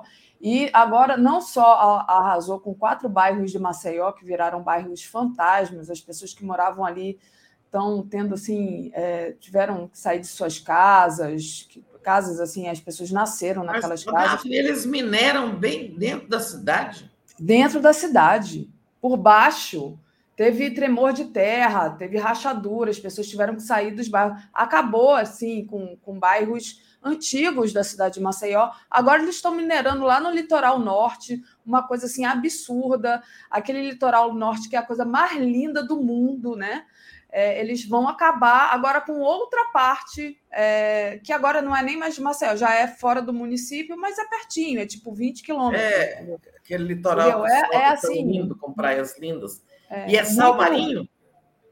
É, eles. É, a tal do sal gema, né? Eles, eles tiram ali da. Ah, o sal gema, é, é, sal da terra. Exato. Gente, então... eu sabia desse assunto, mas não sabia que era tão grave assim é gravíssimo a situação que a Braskem deixou o, a, a, cidade de Maceió é gravíssima. As pessoas ficaram assim, muita gente ficou com problemas de saúde mental seríssimos, né? É, é, foi muito agressivo aquilo ali e que já vem se denunciando há, há anos, mas há cerca de uns quatro anos mais ou menos que as pessoas começaram a ter que é, uns três anos começaram a ter que sair das suas casas. Não, quatro anos, foi uns dois você anos. Você perder sua casa, mesmo que você seja indenizado, não há nada que compense a perda, o, o dano moral, o dano emocional, né? É, ou os valores, sabe-se lá se aquela é uma casa histórica de família, não tem dinheiro que compensa isso. Não. E assim, e mesmo porque a indenização não corresponde em nada ao que deveria ter sido pago, entendeu? Uma coisa horrível que aconteceu lá em Maceió. Carlos Eduardo Lessa disse que você está muito bonita, Tereza. A Reginalíssima é, mandou aqui um recado para o David, disse também esconde-esconde, Silente Queiroz, Adélio, Adriano morto. E hum, o Bernardo Pérez, não seria possível ter encargos trabalhistas progressivos, igual o imposto de renda, grandes empresas pagarem mais do que pequenas? Pergunta aqui o nosso internauta Bernardo Pérez. Essa é a ideia, né? Essa é a ideia. Quem tem mais, pagar mais, quem tem menos, pagar menos. E eu estou de olho no imposto de renda, porque assim, essa reforma tributária vai pensar, vai mexer com o imposto de renda das pessoas físicas também, nós, né? É, e tem muita. É, embora o governo tenha compromisso e até já aumentou a isenção ali embaixo dos que ganham menos, né? agora até 2.640 isenção, antes era 1.802, ah, mas assim, para a classe média, há propostas que oneram muito, ou que acabam com as deduções, né? dedução de, de gasto com saúde, com educação. É, não sei, vamos ficar de olho, porque a classe média pode sair onerada ali, sair prejudicada, e a classe média é quem mais paga imposto nesse país. É verdade. O Clides Novaes, fiquemos de olho, o lítio tem problemas iguais. Exatamente. É, Tereza, e aí, é, trazendo ainda aquele assunto do escândalo das joias, né? O TCU proibiu o Bolsonaro de usar ou se desfazer das joias apreendidas, ali aquele é, ministro TCU Nardes, né? É, enfim, mas o que a gente sabe é que ele queria mesmo ficar com os diamantes, porque ele queria pegar os diamantes, né? E o, Estadão é, também apurou que o Bolsonaro mandou cadastrar o kit masculino como acervo pessoal. Então, esse kit, pelo menos, temos prova realmente que estava é, no acervo não, pessoal. Ele, eu escrevi isso errado. Ele mandou cadastrar também o que está preso. Também tá o que está preso. Então foi o que estava já, o que passou o e o que, tá ficou. Ele, é, o que ele que queria ficou. ficar. Ou seja, é tudo meu. Ou seja, 16 milhões e meio do kit que está apreendido, com mais, dizem que 400 mil é, do que já do que escapou da receita, né? São 17 milhões de reais praticamente, né, gente? Juntando os dois kits. E, e, isso quando se cadastra no acervo pessoal, mas ele já dançou, né, gente? Já acabou. Olha, o TCU ontem emitiu a decisão de que Bolsonaro não pode usar, vender é, nada do que está com ele, né, daquele kit, que ele tem que agir como fiel depositário até que venha o julgamento final do TCU, né? É, o depoimento do, do ex-ministro Bento Albuquerque foi marcado pela Polícia Federal para terça-feira, né? É, o TCU disse que não há chance de haver legalidade nessas ações do Bolsonaro, né?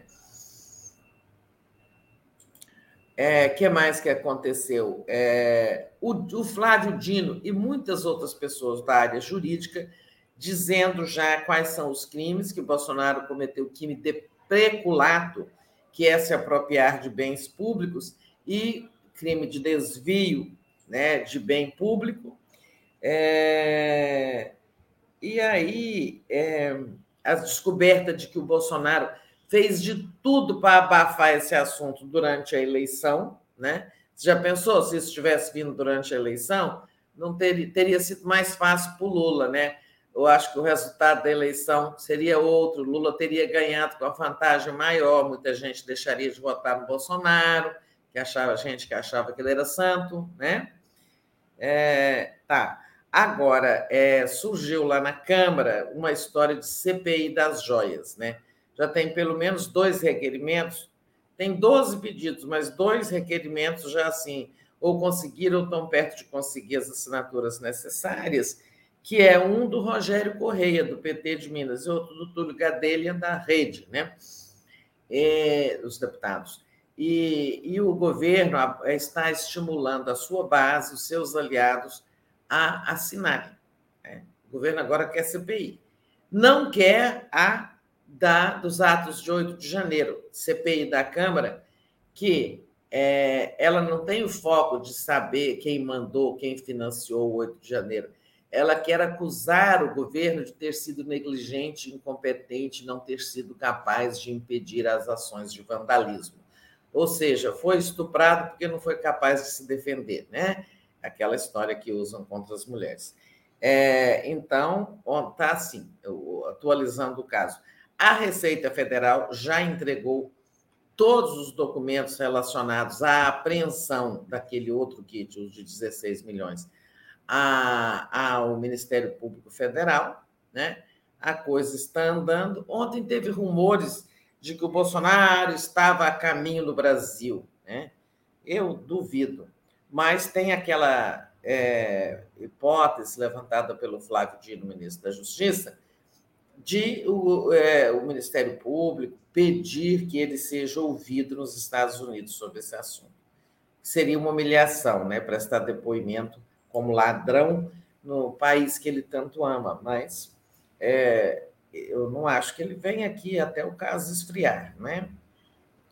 PL caindo fora dos Bolsonaros, abandonando a própria Michele, né? a Michele é, se dizendo sempre traída, que não sabia de nada, né?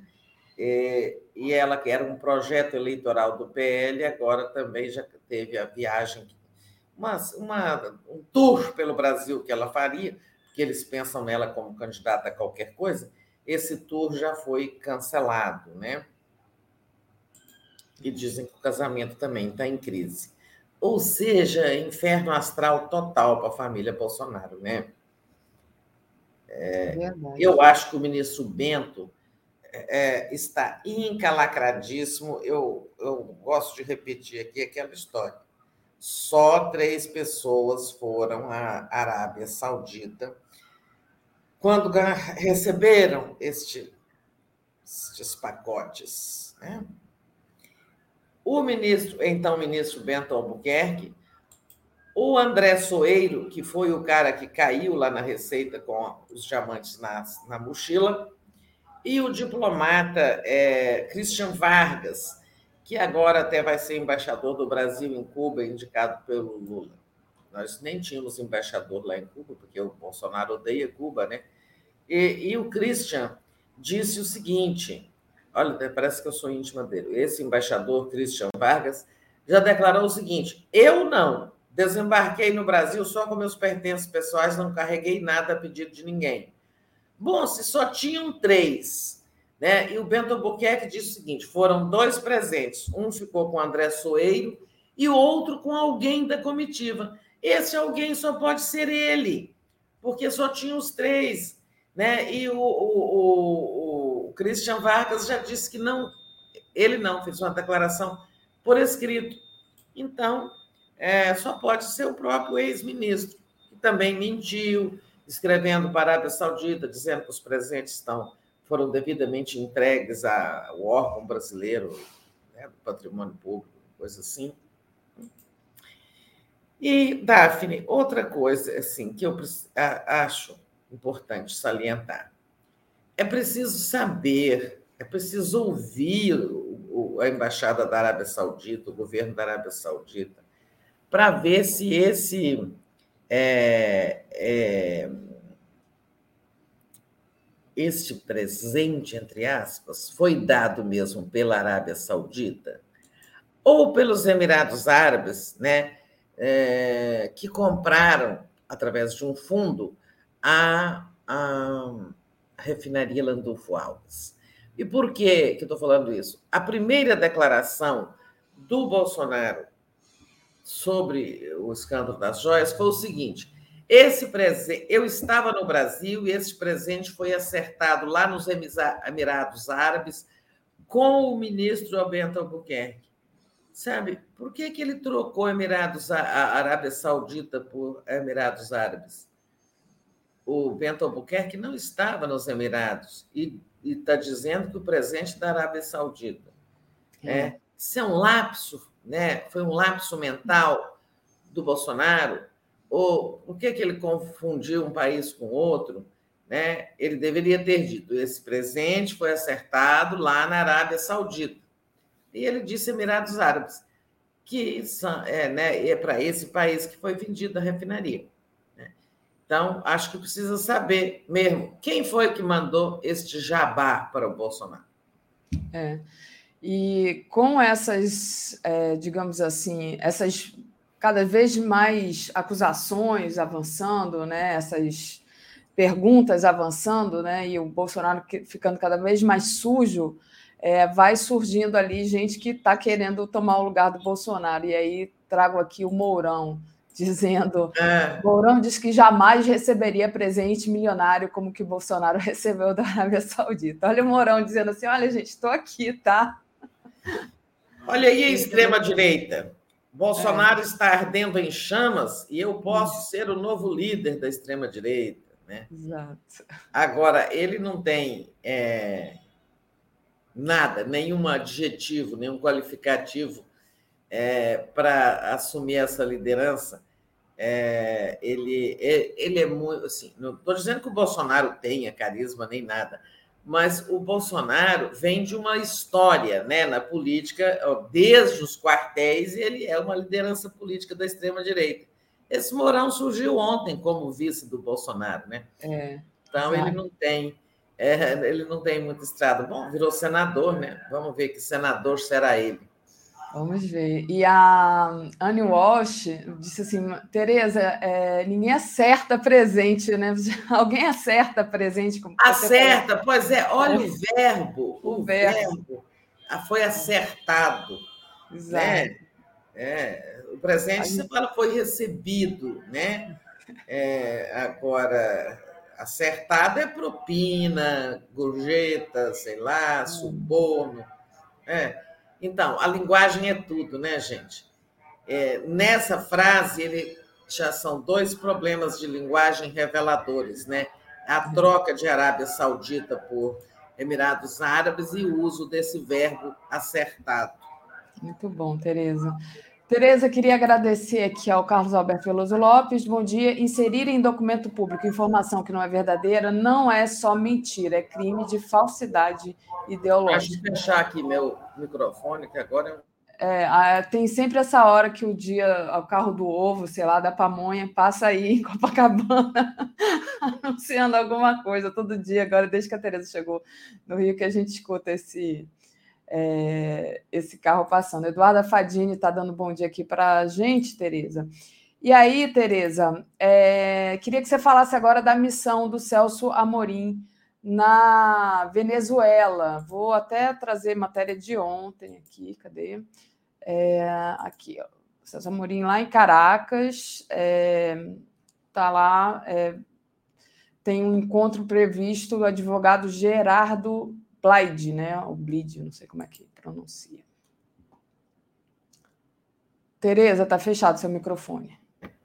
Eu vi muita gente dizendo assim: ah, o governo organizou uma viagem secreta do Celso Amorim, só ficamos sabendo pelo tweet do Nicolás Maduro, presidente da Venezuela, que disse: acaba de ter um encontro muito agradável com o Celso Amorim, delegação brasileira e tal. É, mas não foi nada disso. Eu mesma li e ouvi na semana passada que haveria essa viagem. Ela não foi organizada em segredo. Agora, o governo faz as coisas, né? Não, nem tudo ele fica botando no alto-falante, é, sobretudo coisas diplomáticas. O Celso Amorim e essa delegação foram à Venezuela dar seguimento ao esforço do Lula de normalizar as relações com a Venezuela. Isso é importante, essas relações com um país vizinho, com um país com quem temos relações históricas, econômicas, sociais, e culturais e tudo, né? É, essas relações foram praticamente interrompidas, foram interrompidas pelo governo do Bolsonaro. A embaixada da Venezuela em Brasília passou a ser ocupada por uma representante do governo fantoche de Juan Guaidó, né? E não pelos venezuelanos. É, e a Embaixada do Brasil ficou praticamente fechada lá com um encarregado de negócio para cuidar das coisas. Então, relações práticas rompidas, né? Rompidas. É, houve ali aquela, né, assim, mal, maus tratos e ofensas enormes à delegação venezuelana, aos venezuelanos que viviam no Brasil como diplomatas, né? Foram obrigados a deixar o país. Então, o Lula está fazendo um esforço ali para reconstruir essa relação, o que é absolutamente correto e necessário, né? Sabe, vocês, todos nós nos lembramos, é, as pessoas se lembram muito do número de venezuelanos que estão aqui, fugindo de uma situação econômica e social difícil na Venezuela. Mas todo mundo também se lembra, é, e se, aí a gente sempre se lembra menos daquilo que ganha, né? Por exemplo, de que quando as pessoas morriam asfixiadas em Manaus durante a pandemia por falta de respiradores, foi o Maduro o primeiro a socorrer né, é, essa população brasileira lá de Manaus, enviando oxigênio. Né? É, então, mesmo apesar das relações estremecidas, é, temos muito, tem, tem, tem energia que é comprada que é, é da Venezuela para abastecer lá aquele extremo norte do Brasil, onde não tem hidrelétricas. Tem muitas coisas importantes no nosso relacionamento para além de política, cultura e história, né? Tem relações econômicas e tem um potencial de relações econômicas, né, de comércio de lá para cá e daqui para lá, interrompido e que poderia ser bom para o Brasil exportar muita coisa para a Venezuela e tal. Bom, isso muito bom. Agora tem muita gente dizendo é o seguinte, é isso é certo, mas é, o governo precisa, o governo brasileiro errou ao votar lá na ONU é, uma votar contra uma resolução que condena o regime nicaragüense de Daniel Ortega, né, que vem da esquerda, que foi lá, é, vem da, da, da, luta sandinista contra o regime, a ditadura é, anterior de Somoza, né? E, mas que hoje virou um regime autoritário. Esse é, essa divergência em relação ao voto que o Brasil deu a favor da Nicarágua, depois de ter votado mais contra a Rússia, mais a favor da Ucrânia, embora eu não acho que foi nem contra a Rússia nem a favor da Ucrânia, lá naquela outra resolução da ONU, é, dentro do próprio PT, por exemplo, houve muita divisão. Ontem é, surgiram declarações fortes do Alberto Cantalice, que é um alto dirigente do PT, né? É, ele é aqui do Rio, eu militei com ele na Baixada Fluminense lá nos anos 80. Conheço muito o Cantalice, é uma pessoa lúcida. Né? O Cantalice fez críticas muito fortes ao regime da Nicarágua.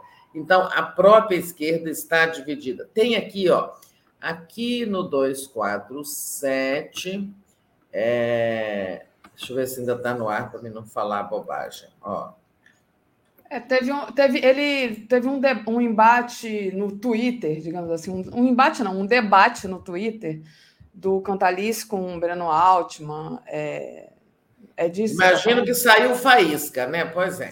Imagino o Altman defendendo a Nicarágua e o. Não, ele não defendeu a Nicarágua, ele. ele, ele... Defendendo a posição do Brasil, é. né? o voto do é. Brasil e, e, tal. Eu não acompanhei esse debate no Twitter, né, mas o Cantalice não é o único dentro do PT que está defendendo uma mudança da posição brasileira. Ó, a gente tem aqui na faixa azul do Brasil 247 o uhum. Eric Nepomuceno, que é um jornalista de esquerda, respeitado, até agora vai ser superintendente da IBC no Rio de Janeiro. É, o Eric tinha um artigo, agora ele mudou, o, já não é o de ontem, era o, um conselho ao presidente Lula, era exatamente em relação ah, à posição errado. brasileira da Nicarágua. Ou seja, é, tem assim, e o Eric contando coisas que acontecem lá no regime, ele que já foi da Nicarágua muitas vezes, já passou por lá e tal. Enfim, tem esse debate aí. Mas Venezuela é, é importante, Venezuela é corretíssimo e está é, tá correndo lá. Olha só, é, tá, viagem. Rapidinho, Tereza, que eu consegui. Desculpa, eu, só que eu consegui aqui achar o, o artigo do Eric que você falou. Demorei um pouco, mas achei. Uma sugestão ao presidente Lula está lá, é só clicar numa fotinho do Eric e aí aparece o que está mais atual e ao lado aparece esse aqui, para quem quiser. De ontem, né? É. Ótimo. Então, é... É, o que, que eu ia dizer? Ah, sim mas numa, numa, num sinal de que a viagem, a missão a Caracas, não é só para conversar com Nicolás Maduro, mas também é, vai ter encontro com a oposição, né? É, com líderes legítimos da oposição, não com Juan Guaidó, Guaidó que é um fantoche, mas vai ter, ou está tendo, já teve né, nas últimas horas, né, encontro com a oposição, é, e, isso é dentro da linha de legitimar o Brasil como um mediador daqueles conflitos internos ali na Venezuela, tem eleição ano que vem, e, e o Brasil, como sempre jogou um papel, lá no passado criou o grupo de amigos da Venezuela, na época do Chaves, quando estava havendo uma grande confusão, muita oposição ao governo Chaves. Enfim, o Brasil quer se prepara novamente para ser esse mediador né, autorizado como o país maior mais influente da América do Sul, acho que está certíssimo. E, e, o Brasil quer ser mediador até em conflitos mais né, amplos e graves, como a guerra de Ucrânia. Então, é natural que esteja se credenciando a esse papel na Venezuela. Perfeito, Tereza. Tereza, deixa eu agradecer aqui ao pessoal, pedir para o pessoal deixar o like, se tornar membro aí da TV 247 no botão tornar-se membro é, ou fazer uma assinatura solidária em brasil247.com.br apoio. Tereza, você me mandou aqui um link de um abaixo assinado referente ao Rio de Janeiro. Ah, é... vou falar. Olha a... só, quem me passou esse link dessa esse abaixo assinado foi a nossa amiga Vera Bocaiúva, sempre aqui conosco na TV 247, e eu conversava com ela sobre esse assunto. Achei importante encerrar essa minha passagem pelo Rio de Janeiro, né, falando desse assunto. Eu eu não, eu não sou carioca, mas morei aqui no Rio alguns anos, e é meu segundo ponto no Brasil depois de Brasília, depois de Minas, que é minha raiz, mas eu saí muito cedo de Minas. Olha só, diga não à tirolesa no pão de açúcar, esse é abaixo assinado, é, é expressão de um movimento de resistência a esse projeto, né, que está aí começando, né, que vão, é, vão implantar uma tirolesa a 755 metros de altura, na verdade, não é uma, serão cinco, cinco cabos né, de aço ali para as pessoas deslizarem, esse esporte radical. É, isso foi feito assim, de repente, a população do Rio de Janeiro, sobretudo a população da URCA, mas de todo o Rio de Janeiro, fica sabendo que essas obras já estão em curso. Ninguém sabe, não houve nenhuma consulta pública à sociedade, não houve debate. Né? A empresa diz que obteve todas as licenças e relatórios de impacto ambiental, mas há muitas perguntas sem resposta. Né? Isso aí é o cartão postal do Rio de Janeiro, quer dizer, é, juntamente com o Cristo Redentor, são os principais cartões postais, não só do Rio, mas do Brasil, representam o Rio. É, e tem impacto ambiental isso ali, né? Há, há perfurações profundas na pedra, que daqui a pouco ela estará se desfazendo, né? É, não se sabe. É, há impacto, por exemplo, é, urbano, porque o número de pessoas que hoje é, se dirigem é, a, a, a Urca para tomar o bondinho e ir lá no alto do Pão de Açúcar é um número ali que já faz um grande movimento naquela região, ali na Praça do Bondinho, né? Quando agora a tirolesa, essas pessoas todas vão ter que subir, né, para depois descerem aí nesse esporte radical, né, é, deslizando. E não é uma pessoa por vez, serão cinco pessoas por vez. Então, você vai ter um fluxo de trânsito, de movimento de pessoas, você vai ter uma conturbação muito maior, sobretudo para os moradores da Urca ali, né?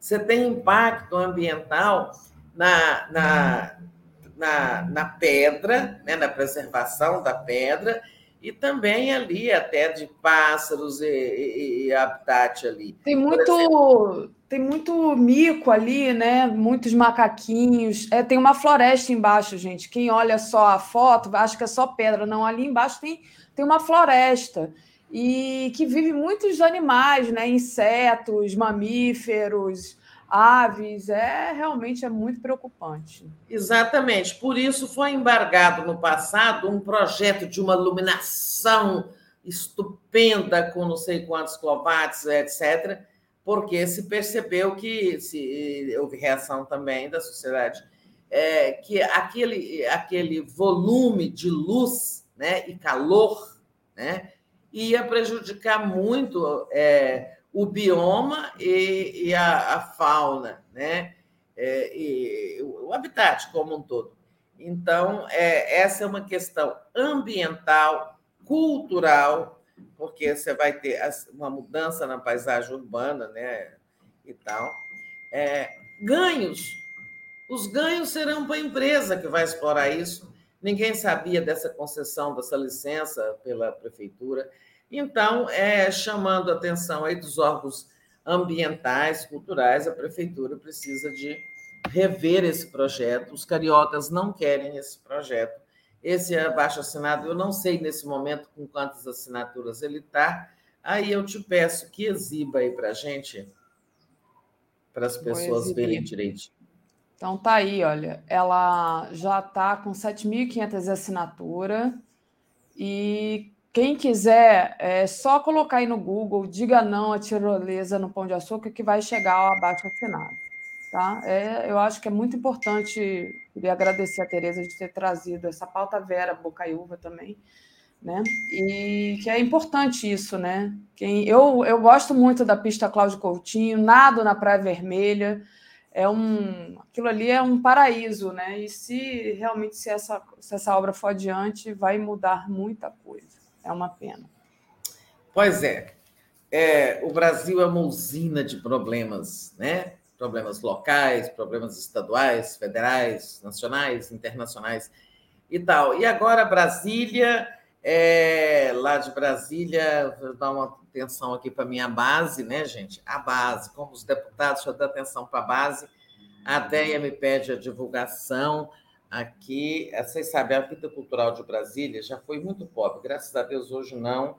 É, e, e hoje a gente tem uma vida cultural bem intensa, inclusive uma cultura local. É, e a, a, me pedem aqui a divulgação da peça Forasteira, que é. Eu não estou conseguindo abrir aqui. É... é uma peça de teatro? É, é a peça de teatro Forasteira, que fala das vivências de uma mulher, assim, na idade de 65 anos, é, que é, é, é um monólogo protagonista. Abre hoje no Teatro Galpão, começa hoje no Teatro Galpão, ficará lá duas semanas, né? É, e é com a Cuca Skosteg, que é uma atriz lá de Brasília. Então, pessoal, vamos lá prestigiar a Cuca, tá? que todo mundo conhece.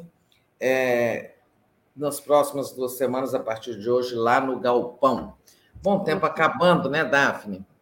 Uhum. Coloquei aqui para o pessoal. Ah, é, você é esperta, já achou, ó. Pronto. Então tá lá, quem é só colocar forasteira, peça de teatro que vocês chegam aí no link, gente. Tudo bem. Tereza.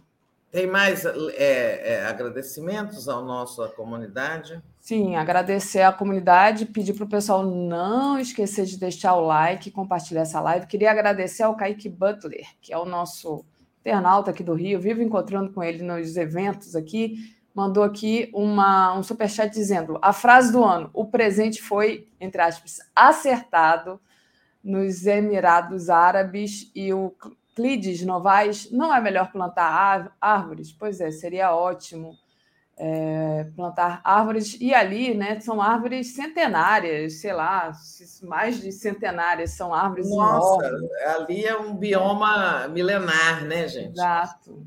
É Olha só, só para encerrar com esse assunto aí, Kaique já fez essa frase aí, o acertado, realmente o acertado é escandaloso.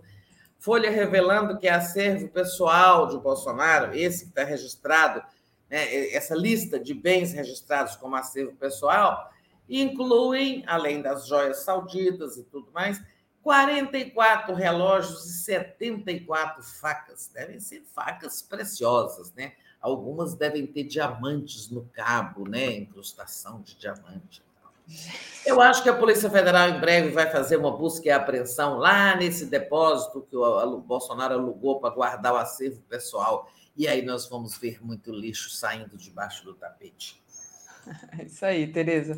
Tereza, agora às 10 horas a gente tem literatura na luta contra o bolsonarismo com André Jacobina e Fernando Drummond. Às 11 horas a gente tem o Giro das 11, Joias Assombram Jair, com Adriano Diogo, Gilberto Maringoni e convidados. Às 13 horas tem programa de travesti é, com a minha amiga Sara York, adoção de filhos por LGBTIs.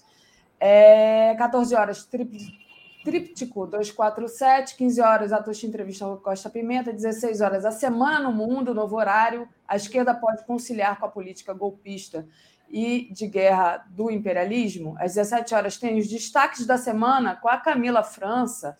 Às 17h30 tem o Léo Quadrado, 18h30 Boa Noite 247, 22 horas do dia em 20 minutos. E às 23 horas a live do Conde. Com isso, Tereza, Sextou para gente. Sextou. Um beijo para você. obrigada, obrigada, pessoal. Deixa aí o like para gente. Valeu, Tereza. Obrigada, comunidade. Bom fim de semana a todo mundo. Tchau, tchau.